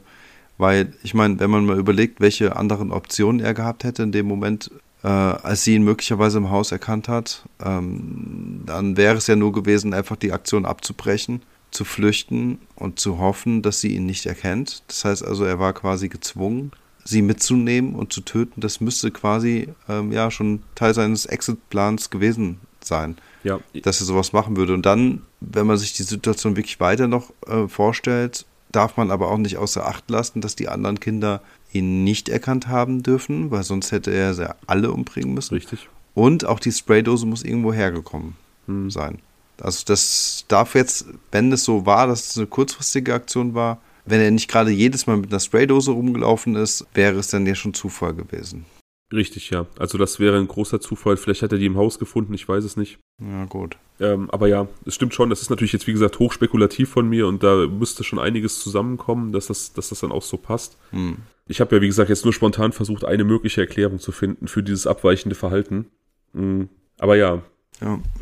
vielleicht hat er auch schon von vornherein geplant zu töten, weil er da irgendwie eine gewisse Neugier entwickelt hatte, Hm. Was den Tod angeht. Oder es war doch jemand anders. Oder es war Wer jemand weiß. anderes. Ja, das, das werden wir nicht erfahren. Das ist leider so eine Parallele zu ähm, unserem Fall Eisenherz, den ich ja auch sehr, sehr spannend finde. Aber es ist halt eben genau diese Parallele, dass man wirklich, abhängig ist von der Aussage und vom Geständnis. Es ist so, ja. genau, man hat keinen Punkt, wo man wirklich anfassen kann, was den Täter angeht. Man ist wirklich vollkommen ins Reich der Spekulationen verwiesen. Was ich auch krass finde, weil ich mir nämlich vorstellen könnte, dass man mindestens heutzutage in diesen ja gut betuchten Gegenden vielleicht sowas wie Straßenüberwachungskameras aktiv sind. Ja, ja, also klar, heute wäre natürlich eine ganz andere Er Ermittlungsarbeit möglich, wie du schon sagst. Kameraüberwachung, das hatten wir im Fall von äh, Birna Bri- Briansdottir. Ich hoffe, ich habe den Namen nicht so geschlachtet, aber irgendwie so spricht man das aus. Da haben ja Kameras eine große Rolle gespielt. Man könnte, keine Ahnung, das Bewegungsprofil von irgendwelchen Mobilfunknutzern nachvollziehen. Also heute sind ja quasi goldene Zeiten für Ermittler. Aber äh, 80er, 90er, da war halt eben vieles noch in den Kinderschuhen beziehungsweise noch nicht vorhanden. Tja, Okay. Ja, also sehr unheimlicher, sehr brutaler Fall. Und ähm, die äh, Opfer sind jetzt alle um die, ja, so 40. irgendwas zwischen 40 und 50 wahrscheinlich, die das überlebt haben. Sehr schlimm. Ja, definitiv. Also man weiß quasi nicht, was aus den Leuten geworden ist. Es gibt da keine neueren Interviews oder so. Genau, das sind jetzt alles erwachsene Menschen, die hoffentlich diese Traumata überwunden haben. Da man auch gar nicht weiß oder nicht grob einschätzen kann, wie alt er denn wohl gewesen sein müsste bei diesen Taten, kann man natürlich auch gar nicht darüber spekulieren, ob er noch lebt oder ob er tot ist, ne? wie alt er jetzt sein könnte oder müsste. Aber ich gehe davon aus, dass er wahrscheinlich so keine Ahnung, zwischen 30 und 40, weil er die Taten begangen hat. Ja, das ist so ein Alter, mit dem man immer irgendwie rechnet. Ja, ja, ne? also könnte noch leben Ja. auf jeden Fall. Hm. Aber wahrscheinlich auch ein Fall, der sich nie klären wird, wenn nicht irgendwie ein dummer Zufall geschieht oder jemand dann doch noch, noch gesteht. Man weiß es nicht. Also ich kann mir auch nur vorstellen, dass man halt, ähm, das wird die Polizei getan haben, sämtliche Reg Register durchwälzt, Das haben sie getan. welche, ja, das haben. welche Menschen, genau, also welche Lehrer gearbeitet haben, welche, keine Ahnung, Sozialarbeiter tätig waren, irgendwas, Berufsgruppen, die eben gebunden sind an die Schulferien, die Kontakt haben können zu Jugendlichen oder Kindern. Und ähm, das wäre noch eins, was mir einfiel. Also einfach um zu schauen, findet man dort irgendwo, ja, es ist ja auch platt, man kann ja dann nicht jeden, der irgendwie blond-rot Haare rothaarige, ähm, jeden rothaarigen oder sowas dann irgendwie unter die Lupe nehmen. Aber das ist ja das Einzige, was mir jetzt irgendwie einfiel, wie man den möglichen Täterkreis jetzt einspannen könnte. Plus halt diese DNA bei dem allerersten Opfer 1984 war das, ne? 85, ja genau. Das ist, das ist, das 85. ist so einer der, der wenigen Punkte, wo man vielleicht dann noch irgendwie auf so einen Glückserfolg hoffen kann. Man kann nur hoffen, Genau. man kann nur hoffen, dass diese DNA irgendwie ja verwahrt wurde, beziehungsweise äh, irgendwo erfasst wurde und dann vielleicht irgendwie jemand mit dieser DNA nochmal auffällig wird, aber das wäre natürlich auch wirklich absoluter Zufall, denn er hat es ja danach in wahrscheinlich 15 Fällen vermieden, irgendwelche Spuren zu hinterlassen. Hm. Ja. Ja, also da wird wahrscheinlich, Ja, da wird wahrscheinlich keine Aufklärung mehr, mehr möglich sein. ja. Leider. Ja, sehr schade. Schrecklich. Und da draußen, wie eben schon gesagt, ist jetzt jemand, der möglicherweise noch lebt und das äh, so viele Jahrzehnte mit sich mitgeschleppt hat. Ja, ja, von einem Fall, in dem vermutlich keine Aufklärung mehr möglich sein wird, zu einem anderen, in dem ich es ja auch für sehr, sehr schwer möglich halte, dass wir nochmal irgendwie eine Aufklärung erfahren. Hm. Wie schon angekündigt, der vermissten Fall Maddie McCann. Ja. Man weiß ja nicht so richtig, ist es ein Vermisstenfall oder ein Mordfall. Dazu kommen wir auch noch gleich. Da gab es ja schon vor zwei Jahren weitere Entwicklungen, die mich damals auch sehr überrascht haben, so wie jetzt die aktuellen auch. Das kam nämlich auch sehr aus heiterem Himmel. Das stimmt. Also nochmal als ganz kurze Einführung in das Szenario. Äh, Maddie McCann, damals vier Jahre alt, verschwand am 3. Mai 2007 aus einer Ferienwohnung ihrer Eltern in Praia da Luz in Portugal. Also War das eine Ferienwohnung? War das nicht eine Hotelanlage? ja, das genau, das war so eine, das war, wie soll ich das sagen? Das war ein, eine Art Hotelkomplex, der aber auch so Apartments hatte. ja, genau, genau. Und die Eltern waren doch dann irgendwie am Pool beim Entertainment-Bereich oder so unterwegs, Nee, ne? nee, und nee, haben die Eltern- sie schlafen lassen. Genau, die Eltern haben sie schlafen lassen und die waren mit äh, Freunden in einem Restaurant quasi zwei Straßen weiter zu Abendessen. Ach so, gar nicht äh, in der Anlage selbst. Nee, nee, also das war, ähm, Ach so. das waren so wenige Minuten fußläufiger Entfernung und die sind auch in regelmäßigen Abständen quasi nach dem Rechten gucken gegangen in ihrer in ihrem Apartment. Ich glaube halbe Stunde und ähm, Maddies Eltern haben sich abgewechselt beim Nachgucken. Je, je, jede halbe Stunde. Genau. Aha. Ja, und irgendwann haben sie dann halt festgestellt, dass ihre Tochter eben nicht mehr da ist. Und ja, Da frage ich mich, da, Entschuldige, aber da frage ich mich doch direkt, meinst du vielleicht, dass sie dadurch auf sich aufmerksam gemacht haben? durch diese Bewegung meinst du? Ja. das ist wirklich sehr, sehr schwer. Also ich, ich weiß es nicht. Also es waren, es war so, dass die, ich glaube, es waren drei befreundete Paare, mit denen sie da unterwegs waren, also vier Paare. Und die sind auch alle zusammen aus England angereist. Also kann schon sein, dass die vielleicht beobachtet wurden, dass die immer in dieser großen Clique zusammenhingen und auch irgendwie abends zusammen unterwegs waren. Und die hatten alle, oder da hatten mehrere Leute Kinder und die waren dann immer in ihren Apartments zum Schlafen. Also nicht nur Maddies Eltern haben ihre Kinder zurückgelassen, auch die anderen. Ach, zur gleichen Zeit auch. Genau. Und, Ah, und okay. äh, wie gesagt, die haben sich dann halbstündig abgewechselt und so nach dem Rechten geguckt. Und die hatten, Aber ich finde es halt trotzdem, also was ich jetzt meinte, ist, dass an dem Abend selbst, dass man halt, wenn dort irgendeine dunkle Gestalt, und die muss es ja gegeben haben, äh, das Ganze vielleicht beobachtet hat und gesehen hat, dass da Eltern immer wieder zur Hotelanlage gehen und wieder zurück und so hin und zurück, dann Kann gut sein, ja. werden die sich ja ihren Teil gedacht haben. Das kann gut sein. Vielleicht hatte man die auch vorher schon beobachtet. Vielleicht hatten die auch ähnlich wie im, im letzten Fall möglich irgendwie einen Ansprechpartner in diesem Hotelkomplex, der Informationen rausgegeben hat. ja. Jedenfalls war es so, dass gegen, ich glaube, 22 Uhr Kate McCann, also Madeleines Mutter, das Verschwinden von ihr bemerkt hat. Sie hat äh, nach dem Rechten gesehen und ich meine, es war so, dass ein Fenster, das vorher immer zu war, auf einmal offen war und da ist sie dann stutzig geworden. Sie hat dieses Schlafzimmer der Kinder nicht betreten, um die nicht zu wecken, aber als dann dieses Fenster offen stand, hat sie dann nachgesehen und hat dann gemerkt, dass Maddie gefehlt hat. Und Maximaler Horror. maximaler Horror, ja. Und ja, es wurde eigentlich auch direkt diese Hotelanlage durchsucht. Ich glaube, selbst innerhalb der ersten halben Stunde nach dem, nach dem Notruf wurden schon von Polizei und Feuerwehr und auch Hotelpersonal erste Suchmaßnahmen durchgeführt. Und letzten Endes, Das heißt, der oder die Täter müssen schnell gewesen sein oder irgendwie gedeckt worden sein ja, von dem Personal. Ja, genau. Und Ja. letzten Endes war die Suche ja beispiellos. Also man hat ja bis nach Spanien hinein gesucht, tatsächlich. Ja. ja, und schnell haben sich dann halt auch diverse Verdachtsmomente ergeben. Also wie in so einem Fall natürlich oder bei so einer Entführung von so einem kleinen Mädchen natürlich sich aufdrängt, ist eine der ersten Verdachtsmomente gewesen, dass so ein pädophilen Ring sie entführt haben könnte. Da übrigens noch ein Fakt zu Mr. Cruel, den ich eben vergessen habe. Man geht davon aus, dass er diese Vergewaltigungen über mehrere Stunden halt auch gefilmt hat. Und man geht davon aus, dass man ihn eventuell auch erwischen könnte im Zusammenhang mit genereller Kinderpornografie. Also man denkt, dass er ein User von kinderpornografischen Websites sein könnte oder mit solchem Inhalt irgendwie auffällig werden könnte und man dann das ist so die Hoffnung der Polizei, bei ihm dann eben auch die Vergewaltigungsvideos von seinen Taten findet und dann den Link herstellen kann. Also man ist da wirklich so, Ja, okay. man ist da, man, also weniger, Entschuldigung, weniger, dass er die online stellt, sondern dass er durch das eigene Konsumverhalten auf sich aufmerksam macht. genau, also dass, dass er vielleicht irgendwie auf sich aufmerksam macht durch Konsumverhalten, man ihn dann irgendwie schnappen kann und dann bei der Sicherung seiner Datenträger vielleicht auf diese selbst gedrehten Filme stößt. Also man verlässt sich da schon sehr, sehr auf den äh, Zufall. Aber genau, Aber stimmt, das ist natürlich eine Möglichkeit, ja.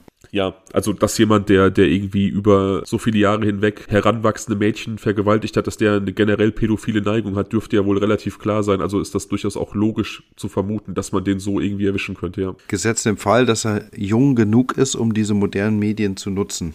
Das ist nämlich wieder etwas, was ähm, so ein bisschen Rückschlüsse auf sein Alter zulassen würde, wenn er möglicherweise eben nicht im digitalen pädophilen Milieu unterwegs sein sollte. Genau, genau. Und quasi noch analog das Ganze gemacht hat, dann, äh, dann wäre das halt keine Spur, die man verfolgen könnte. Richtig. Aber wie gesagt, zurück zu Maddie, also dieser internationale pädophilen Ring, der sie entführt haben könnte, ist auch direkt Thema bei den Ermittlungen. Natürlich auch irgendwie äh, ein einfach ein einzelhandelnder Pädophiler, auch irgendwie Leute, die vielleicht einfach ein Kind haben wollten, keins bekommen können oder eins großziehen wollen. Aber auch Maddies Eltern selber rücken so ein bisschen in den Verdacht. Dazu komme ich später noch. Wie gesagt, wir machen jetzt hier so einen kurzen Abriss des Falles. Einfach nur, um dich auch nochmal so hineinzuversetzen in den Moment und auch die Zuhörerinnen und Zuhörer, die das vielleicht nicht mehr so präsent haben, bevor ich dann zu den neuen Entwicklungen komme. Und wenn ihr irgendwie denkt, so, ey, das war jetzt viel zu schnell, das klingt nach einem Stoff, den wir gerne ausführlich gemacht haben wollen, dann sagt uns das, dann machen wir das. Ich sehe eigentlich nur davon ab, weil ich glaube, dass es schon so ausgebreitet worden ist. Genau, sag gerne Bescheid. Was ich noch ergänzen wollte, ist, ist gut, dass du mich da nochmal irgendwie onboardest sozusagen, weil ähm, meine Kenntnisse, auch die sind von vor zwei Jahren ungefähr. Ich bin gerade ein bisschen erschrocken darüber, dass es schon zwei Jahre her ist. Und ich halt auch dieses Bild von Maddie nicht aus den Augen verliere. Weißt du? Also das ist so, das wollte ich die ganze Zeit noch gesagt haben. Wenn ich halt dieses eine bekannte Bild von ihr sehe, dann, dann, dann kriege ich so ein richtiges Grauen, weißt du? Ich kann mit, ich kann sie da so schlecht ansehen, weil mir das so unfassbar leid tut, was da passiert ist. Ja. Oder Ja, das vermutlich passiert ist. Kann ich voll und ganz nachvollziehen. Tatsächlich sind die, die letzten Entwicklungen schon zweieinhalb Jahre her. Also Juni 2020 war das, was du jetzt auch noch meinst. Das ist halt, das ist wirklich krass. Und das ist, kommt mir auch viel, viel kürzer hervor. Egal, wie gesagt, es gibt auch relativ schnell so ein bisschen Zweifel an den Aussagen der Eltern, denn Kellner dieses Restaurants, wo sie zu Abend gegessen haben, widersprachen der Angabe, sie hätten alle 30 Minuten nach den Kindern gesehen. Also Ach so, ja. ja, zu, zumindest wird das in Zweifel gezogen. Ob es stimmt, weiß man nicht. Es gibt einige Aussagen der Eltern, die angezweifelt wurden, äh, vermeintlich widerlegt, aber man kann letzten Endes, wie so oft, halt nicht sagen, ja, wer nun recht hat, wer lügt, wer die Wahrheit sagt. Die Eltern wurden generell auch Zentrum vieler Anfeindungen und Verdächtigungen, auch aufgrund von vermeintlich seltsamen Verhalten in irgendwelchen Fernsehauftritten oder Pressekonferenzen. Aber auch da, das Thema hatten wir ja schon oft, jeder geht irgendwie anders mit Drucksituationen oder mit Trauer um. Also nur weil eine Person nicht das Verhalten zeigt, das man erwartet, heißt das nicht, dass sie lügt. Ne? Ja, dazu habe ich ähm, was in Erinnerung. Natascha Und zwar ist es ja so, nein, sondern dass äh, der Vater von Maddie ja ein äh, renommierter Mediziner Beide, ist. beide sind Ärzte. Ja. Beides, beide sogar. Und dass denen äh, so ein bisschen, ja, wie soll man sagen, zugesagt wurde, dass die, ähm, dass sie halt durch diesen Beruf eine gewisse Kälte automatisch haben, eine gewisse Rationalität und sie ein ähnliches rationales Verhalten eben auch in den Interviews an den Tag gelegt haben. Und dass es da einfach durch diesen beruflichen Background erklärbar sei. Das kann einfach sehr gut sein, aber es ist ja auch, es ist vielleicht noch nicht mal unbedingt der Background. Es gibt halt einfach Menschen, die sind eher emotional, andere sind eher rational. Ja, also keine Ahnung, es ist halt eine Charaktersache, ne? Was ich, was ich eben sagen wollte, Natascha Kampusch war auch so ein Phänomen, als die äh, 2006 befreit worden ist aus ihrem Verlies, wo sie dann diverse Jahre verbracht hat, da haben ja auch viele ihre Version sehr, sehr angezweifelt, weil sie eben in den ersten Interviews im Fernsehen ja nicht wie so ein typisches Opfer gewirkt hat, sich, sondern sich einfach anders präsentiert hat, selbstbewusster und eloquenter präsentiert hat, als man das vielleicht Sehr erwartet. entspannt auch, ja, ja, stimmt. Hm. Ich muss ganz ehrlich sagen, mir hat das erste Interview mit ihr ist mir auch sehr im Halse stecken geblieben, aber ich habe mir dann auch gedacht, okay, das ist eine junge Frau, die im Prinzip in wichtigen Phasen ihres Lebens vom Fernsehen sozialisiert wurde, weil sie außer ihrem Entführer und dem Fernsehen kein Fenster in die Außenwelt hatte. Und es ist vielleicht ganz klar, dass die so eine, so eine etwas aufgesetzte Art hat, weil sie nichts anderes kennengelernt hat und sich natürlich auch vor diesem Rummel schützen muss, der auf einmal auf sie einprasselt. Ne? Aber das jetzt nur ein ganz, ganz abgefahrener äh, Exkurs dazu. Eine F- Ja, sie hat, sie hat, Entschuldigung, sie hat auf mich immer so einen äh, wachen und aufgeklärten Eindruck gemacht. Also das, was ich gesehen habe. Ja, safe. Also sehe ich genauso. Und auch, auch gar nicht so, gar nicht so Nicht wie so ein Opfer, nicht so. Äh, verhuscht und verängstlicht, gar nicht. ja, Genau, ja, ja, genau, wie man das erwartet Genau, auch, auch Genau. so sehr, sehr objektiv und sachlich mit dieser Situation und mit den Genau. Fakten umgehend. Ja, Richtig, ja. genau. Eine der Freundinnen der McCanns auf jeden Fall, die mit in diesem Restaurant waren, sagt aus, als sie gegen halb zehn nach den Kindern gesehen hat, hätte sie aus der äh, Richtung dieses Apartments kommend einen Mann gesehen, der irgendwie ein Bündel getragen hat, das ja auch ein in Decken eingehülltes Kind sein könnte. Es gab dann auch später die Aussage, da hat sie sich dann korrigiert, dass das kein Bündel war, sondern ein Kind mit einem rosafarbenen Schlafanzug. Ob das jetzt so war oder nicht, weiß ich nicht. Und Maddie hatte einen rosafarbenen Schlafanzug an. Ja, offensichtlich. Und sie hat dann auch jemanden beschrieben, der so circa 40 Jahre, 1,70 und halt weißer Mann, dunkle Jacke, dunkle Hose. Und wo war sie da? Das habe ich gerade nicht Sie verstanden. war, sie war 21.30 Uhr dran mit nach dem rechten Sehen. Ach so, und hat- das und heißt, hat- sie ging dann zur Anlage und sie hat ging dann, zur Anlage und hat dann jemanden aus Richtung dieser Apartments quasi kommen sehen mit so einem Bündel. aber dann hat sie ja nicht bei allen Kindern gleichermaßen nach dem Rechten geschaut, sonst wäre ihr aufgefallen, dass da was Richtig, los ist. auch sie hat nicht ins Kinderschlafzimmer geguckt, um die Kinder nicht zu wecken. Sie hat einfach nur wahrgenommen, dass die Wohnung an sich unverändert wirkte und dann daraus geschlossen, dass äh, die Kinder auch noch da sein müssten. Ja, okay. Ein anderes Ehepaar, das nichts mit den McCanns zu tun hat, also ein englisches Ehepaar, sagt aus, dass ihnen gegen 10 Uhr an diesem Abend ein Mann begegnet ist, der mit einem Kind in Richtung Strand gegangen ist. Also er hat das Kind getragen. Dieses Ehepaar sagt aus, nachdem ihnen Fotos gezeigt wurden, dieser Mann könnte auch Gerald McCann selber gewesen sein, also Maddies Vater. Aber sie sind sich nicht hundertprozentig sicher. Also auch da wird dann so ein bisschen wieder ähm, die Möglichkeit hochgespielt, dass die Eltern selber irgendwie in- ins Verschwinden vermittelt, verwickelt gewesen sein könnten. Kennst du die äh, Reihenfolge, wann der Vater seinen, seinen Gang hatte, wann er dran war, vorbeizuschauen? Also die Mutter um 22 Uhr, hast Genau. du gesagt, ne? Und um 21.30 Uhr eine Freundin. Jane, eine Jane Tanner, die Freundin, genau, und Jane Tanner. ich weiß nicht, wann, wann äh, Gerald McCann gegangen sein sollte oder könnte, weiß ich nicht. Ähm, infolgedessen startet dann halt diese unglaubliche Suchkampagne, die du auch mitbekommen hast. Maddies Foto war ja wirklich überall. Die Eltern haben 50.000 Interviews gegeben, zu Recht, ne? die wollten ihr Kind zurückhaben.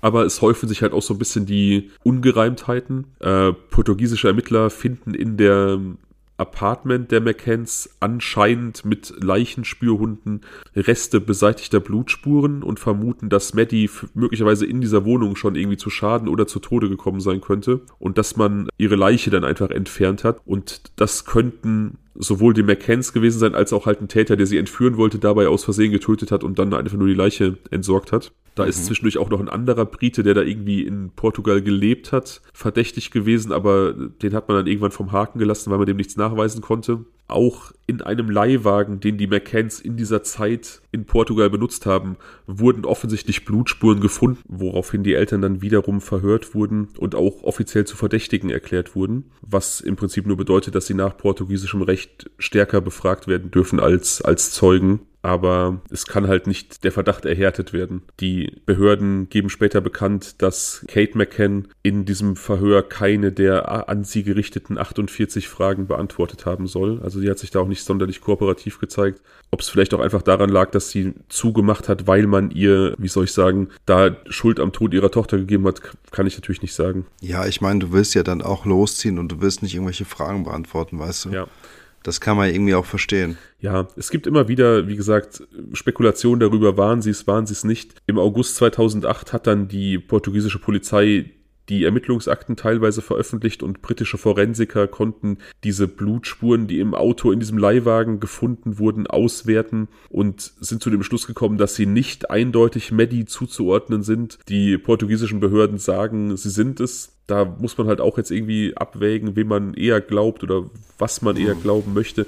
Also es bleibt auf jeden Fall der Fakt, dass das eine sehr ja undurchsichtige Gemengelage ist seit diesem Verschwinden im Mai 2007 und ja, die ein oder andere Sau durchs Dorf getrieben wurde an Verdächtigen, aber letzten Endes sich nichts erhärtet hat. Und das letzte war dann eben im Juni 2020, als aus heiterem Himmel ein Deutscher als möglicher Täter präsentiert wurde, Christian B., jemand, der in Portugal gelebt hat über weite Strecken seines Lebens und da auch, ja, durch diverse kriminelle Taten, Drogenhandel, Einbruch, Vergewaltigung äh, auffällig geworden ist. Ihn hat die Polizei 2020 dann, wie gesagt, verhaftet im Zusammenhang mit dem Verschwinden von Madeleine McCann und die Braun. Saß ja nicht schon wegen einer anderen Sache. Genau, er saß schon, so war das und man hat ihn dann ja zu diesem, in diesem Fall auch zum Verdächtigen erklärt.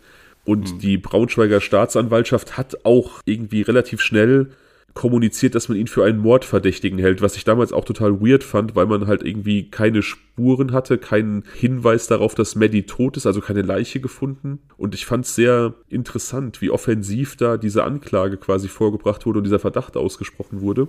Ja, und ich fand, es fehlte dann irgendwie so das letzte Tüpfelchen so. Ja, ne? genau. Also und, und, und, so seltsam, ja. wie diese Offensive Anklage war und diese öffentliche Auskunft ist eben auch, dass seitdem relativ viel Ruhe herrscht. Das stimmt, das stimmt. Ich wollte ganz kurz vorhin noch äh, sagen, dass ähm, ich mich frage, wie denn äh, der mögliche Täter dann in dieses Ferienhaus reingelangt sein kann, wenn das Fenster vorher verschlossen war. Ja, man geht davon aus, dass der tatsächlich ähm, oder eine mögliche äh, Theorie ist tatsächlich, dass sie eventuell oder dass er eventuell Hilfe aus dem Hotel hatte, dass es da jemand gab, mit dem er irgendwie ja zusammen andere krumme Geschäfte gemacht hat und von dem er dann quasi reingelassen wurde. Oder um Gottes Willen, ich will niemand was unterstellen, aber ich meine, es könnte ja theoretisch auch gewesen sein, dass äh, zum Beispiel die, wie Jane Tanner war vorher mhm. da, ne? Dass sie das Fenster aufgemacht hat oder eine andere Person, die vorher Kontrolle zu Kontrollgang ja. losgezogen ist. Oder wenn die Eltern selbst, wenn sie wirklich, wenn es mit den Blutflecken wirklich irgendwie darauf zurückzuführen sein sollte, dass da jetzt irgendwie, weiß ich mhm. nicht, vorher schon was passiert ist und die halt nur sagen wir mal, den Leichnam wegschaffen wollten, lassen wollten. Ich meine, um Gottes Willen, ich will hier niemandem was unterstellen, aber die Möglichkeiten, über die müssen wir ja zumindest mal sprechen. Klar, es kann auch sein, da habe ich auch schon drüber nachgedacht, dass Jane, als sie kontrolliert hat, das Fenster vielleicht geöffnet hat, weil sie frische Luft reinlassen wollte. Ja, und dann vergessen hat zuzumachen oder so. Das dann offen gelassen hat und das dann einfach später nicht erwähnt hat, aus Scham oder Angst, weil man halt einfach davon ausgehen kann, dass der Täter ey. da rein eingedrungen ist. Ne? Also wenn, wenn das so ist, dann kann die doch keine ruhige Nacht mehr schlafen. Das ist jetzt natürlich, wie gesagt, hochspekulativ. Das war einfach nur ein Gedanke, den ich mal hatte. Ne? Ja. Also ja, ja, klar, aber ich will hier nicht, um ne? Gottes Willen niemandem irgendwas unterstellen. Ja, aber man muss auch nicht davon ausgehen, dass alle die Wahrheit sagen. Also von genau. daher möglich ist es ja. Jedenfalls war dann, wie gesagt, seit 2020 eigentlich wieder Ruhe eingekehrt. Diese Verdachtsmomente gegen diesen äh, Christian B keine Ahnung, was aus denen geworden ist, ob die erhärtet worden sind, ob da noch irgendwie ermittelt wird, woran es jetzt letzten Endes hängt, kann ich nicht sagen. Es, er war der gefühlte Täter. Das war so das, was man als letztes von dem Fall mitbekommen ja, hat. Ja, einfach auch, wie gesagt, weil das so super offensiv äh, kommuniziert wurde von der Braunschweiger Staatsanwaltschaft und das eben so darauf hindeutet, dass die halt irgendwelche Erkenntnisse haben. Sonst stellt man sich nicht hin und sagt, wir gehen davon aus, dass er, dass ja, er ein Mordverdächtiger nicht, nicht, ist. Ja. Ne? Dann Total. Also das war ja auch, glaube ich, überall, ne? Stern TV und ich weiß nicht, wo ich das noch alles gesehen habe.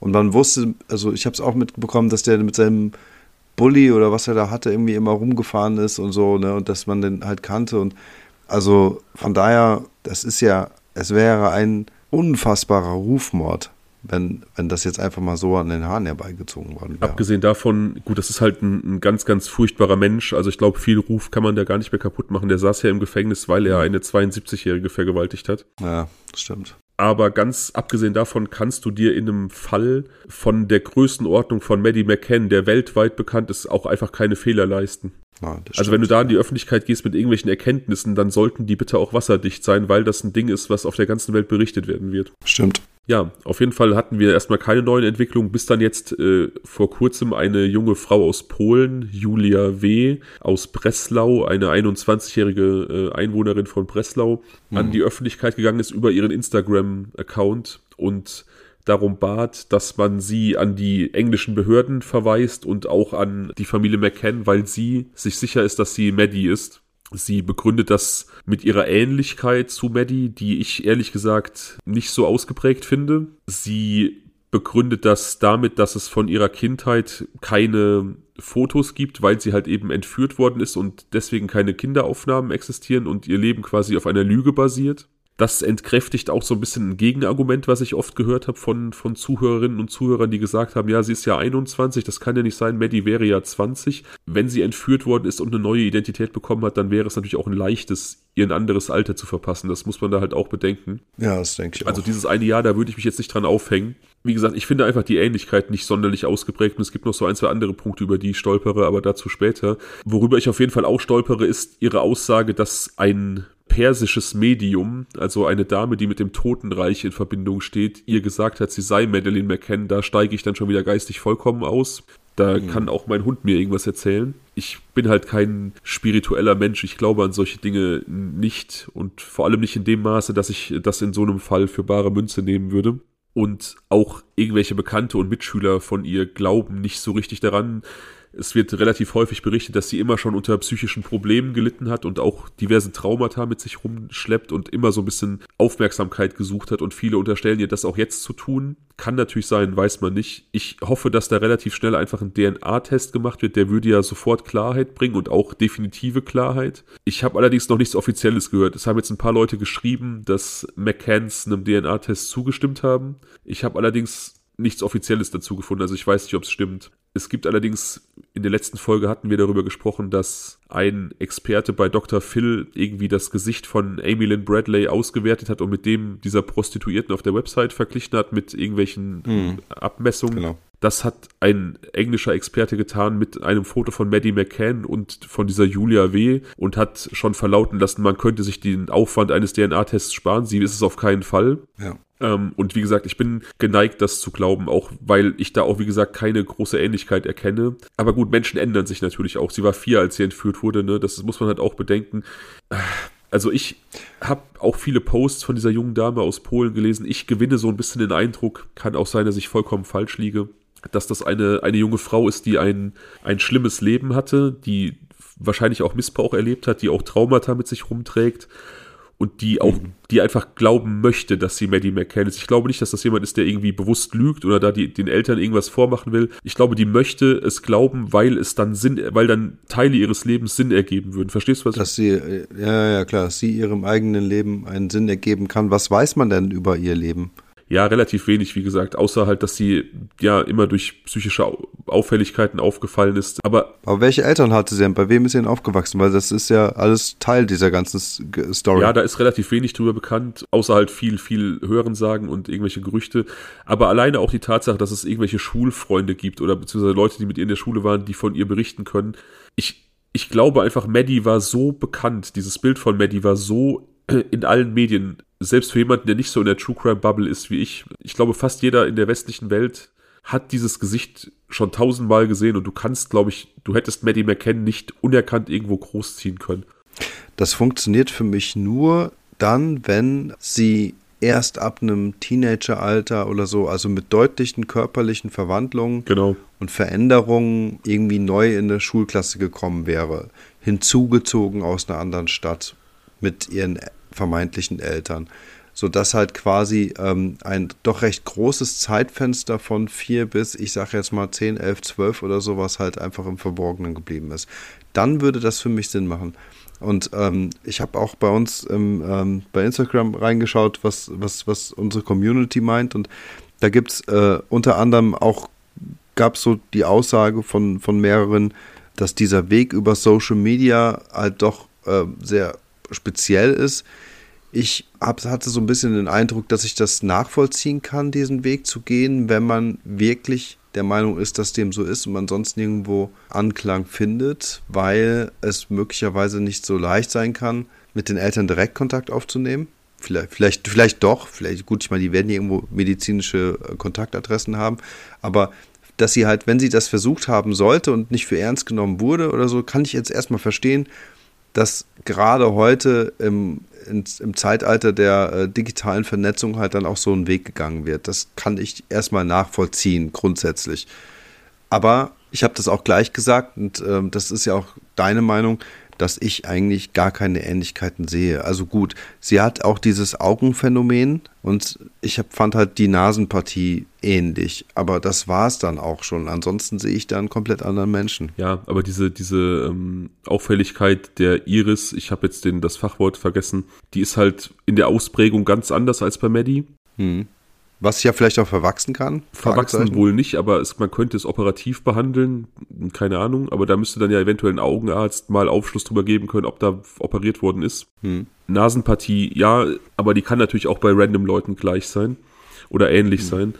Es, ist, es, ist, es ist zwar ein, ja, es ist zwar ein Hinweis, aber wie gesagt, ich sehe da sonst nicht viel, aber ich bin halt auch einfach kein Experte. Sie ist laut eigener Aussage adoptiert was dann natürlich auch so ein bisschen so diese, diese frühkindliche, das Fehlen frühkindlicher Erinnerungen vielleicht so ein bisschen er erklären würde. In welchem Alter? Keine adoptiert? Ahnung, weiß ich nicht. Aber auch das ist wiederum Teil dieser ganzen Geschichte. Genau. Ne? Das und, ist durchaus wichtig. Und sie ja. hat offensichtlich auch versucht, mit den englischen Behörden Kontakt aufzunehmen, wurde aber immer abgeblockt und hat deswegen den Weg über Social Media gewählt. Ob das stimmt, weiß ich nicht. Ja. Das wurde nur berichtet jetzt auch mal es ist, wie gesagt, es ist, eine, es ist eine Geschichte, die einfach sehr abstrus ist. Also sie will halt auch von einem deutschen Pädophilen missbraucht worden sein, Peter Ney. Und Ney, also Martin Ney, der Maskenmann, ich weiß nicht, ob das jetzt vielleicht ein Verwandter sein soll, ob das wirklich stimmt oder ob das auch wieder einfach nur so ein, so ein Teil ihrer, ihrer Geschichte, ihres Konstruktes ist. Ich glaube halt einfach, dass oder für mich stellt es sich so dar, als ob das ein, ein Mensch ist, bei dem einiges im Argen liegt und der wahrscheinlich gar nichts Böses möchte, aber einfach nur, ja, mit, mit krassen Traumata zu kämpfen hat und gerne möchte, dass diese Geschichte einfach Sinn ergibt. Und ich, ich hoffe einfach für alle Seiten, dass es schnellstmöglich eine Aufklärung gibt, einen DNA-Test, der dann entweder positiv oder negativ ausgeht und ja, auf jeden Fall zumindest im Fall Maddie irgendwie Klarheit gibt. Ja, das hoffe ich auch.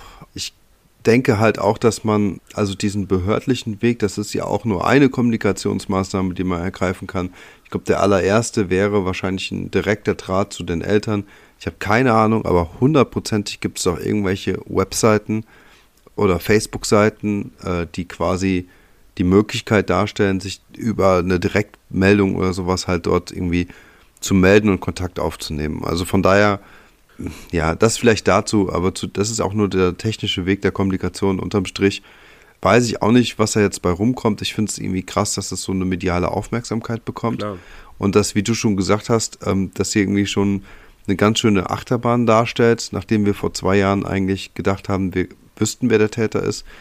Ich hoffe und wünsche den Eltern, dass sie das jetzt hier, egal wie das ausgehen wird, einigermaßen verkraften werden, weil sollte dem so sein, dass es einfach nur eine aufmerksamkeitsinteressierte äh, Person ist, dann ist es halt einfach unglaublich grausam. Also das jetzt nochmal aufzuwühlen und weiß ich nicht. Ich, ich muss auch sagen, ich war auch erschrocken tatsächlich, hm, als ich das Bild gesehen habe, weil mir eigentlich gar nicht bewusst war, dass es ja schon eine junge Frau ist. Mhm.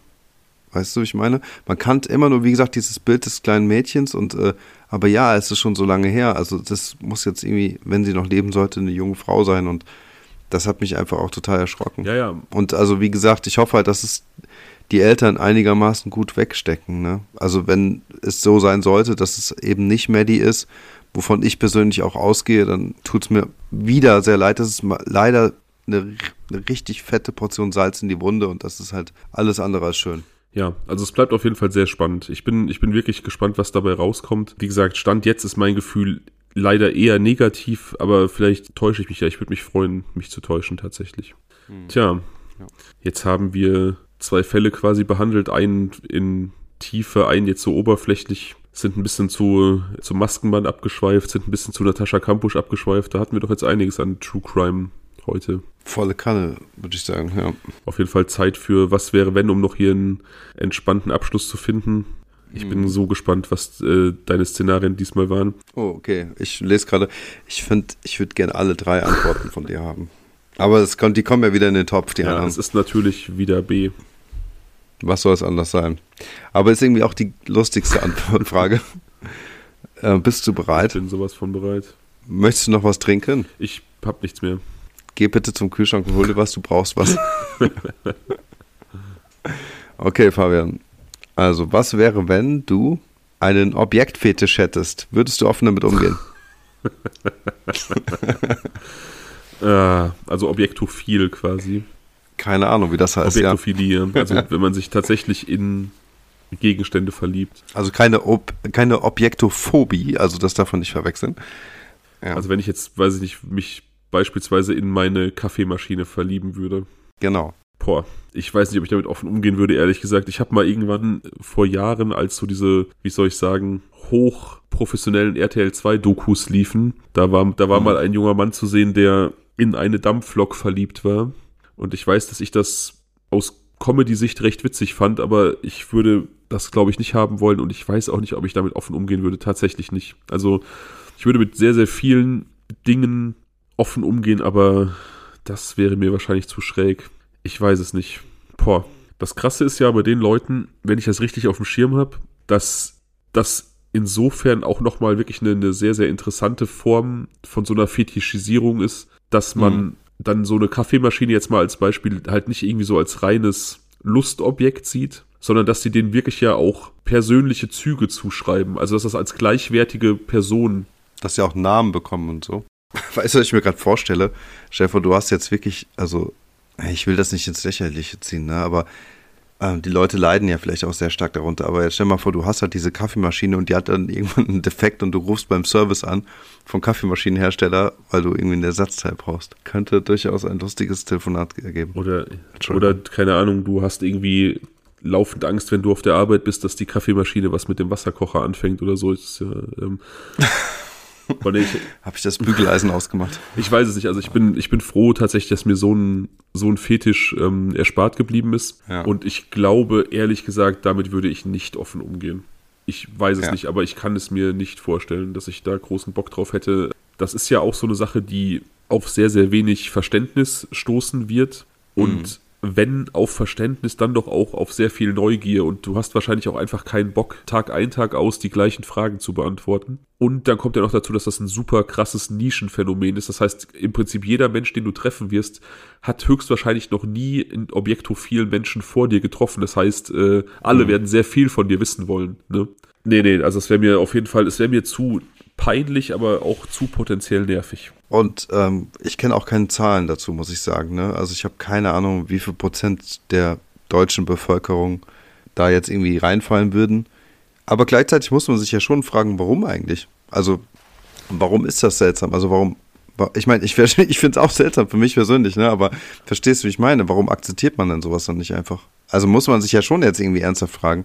Ja, weil alles, was irgendwie von Normen abweicht, einfach erstmal seltsam ist, ne? Ja, aber das verstehe ich, aber sollte man nicht die Normen dann hinterfragen? Also wenn jetzt jemand so glücklich mit seiner Kaffeemaschine ist, dann frage ich mich, ob man in so einer modernen Gesellschaft wie diese, und ich denke jetzt einfach laut, das nicht einfach akzeptieren sollte.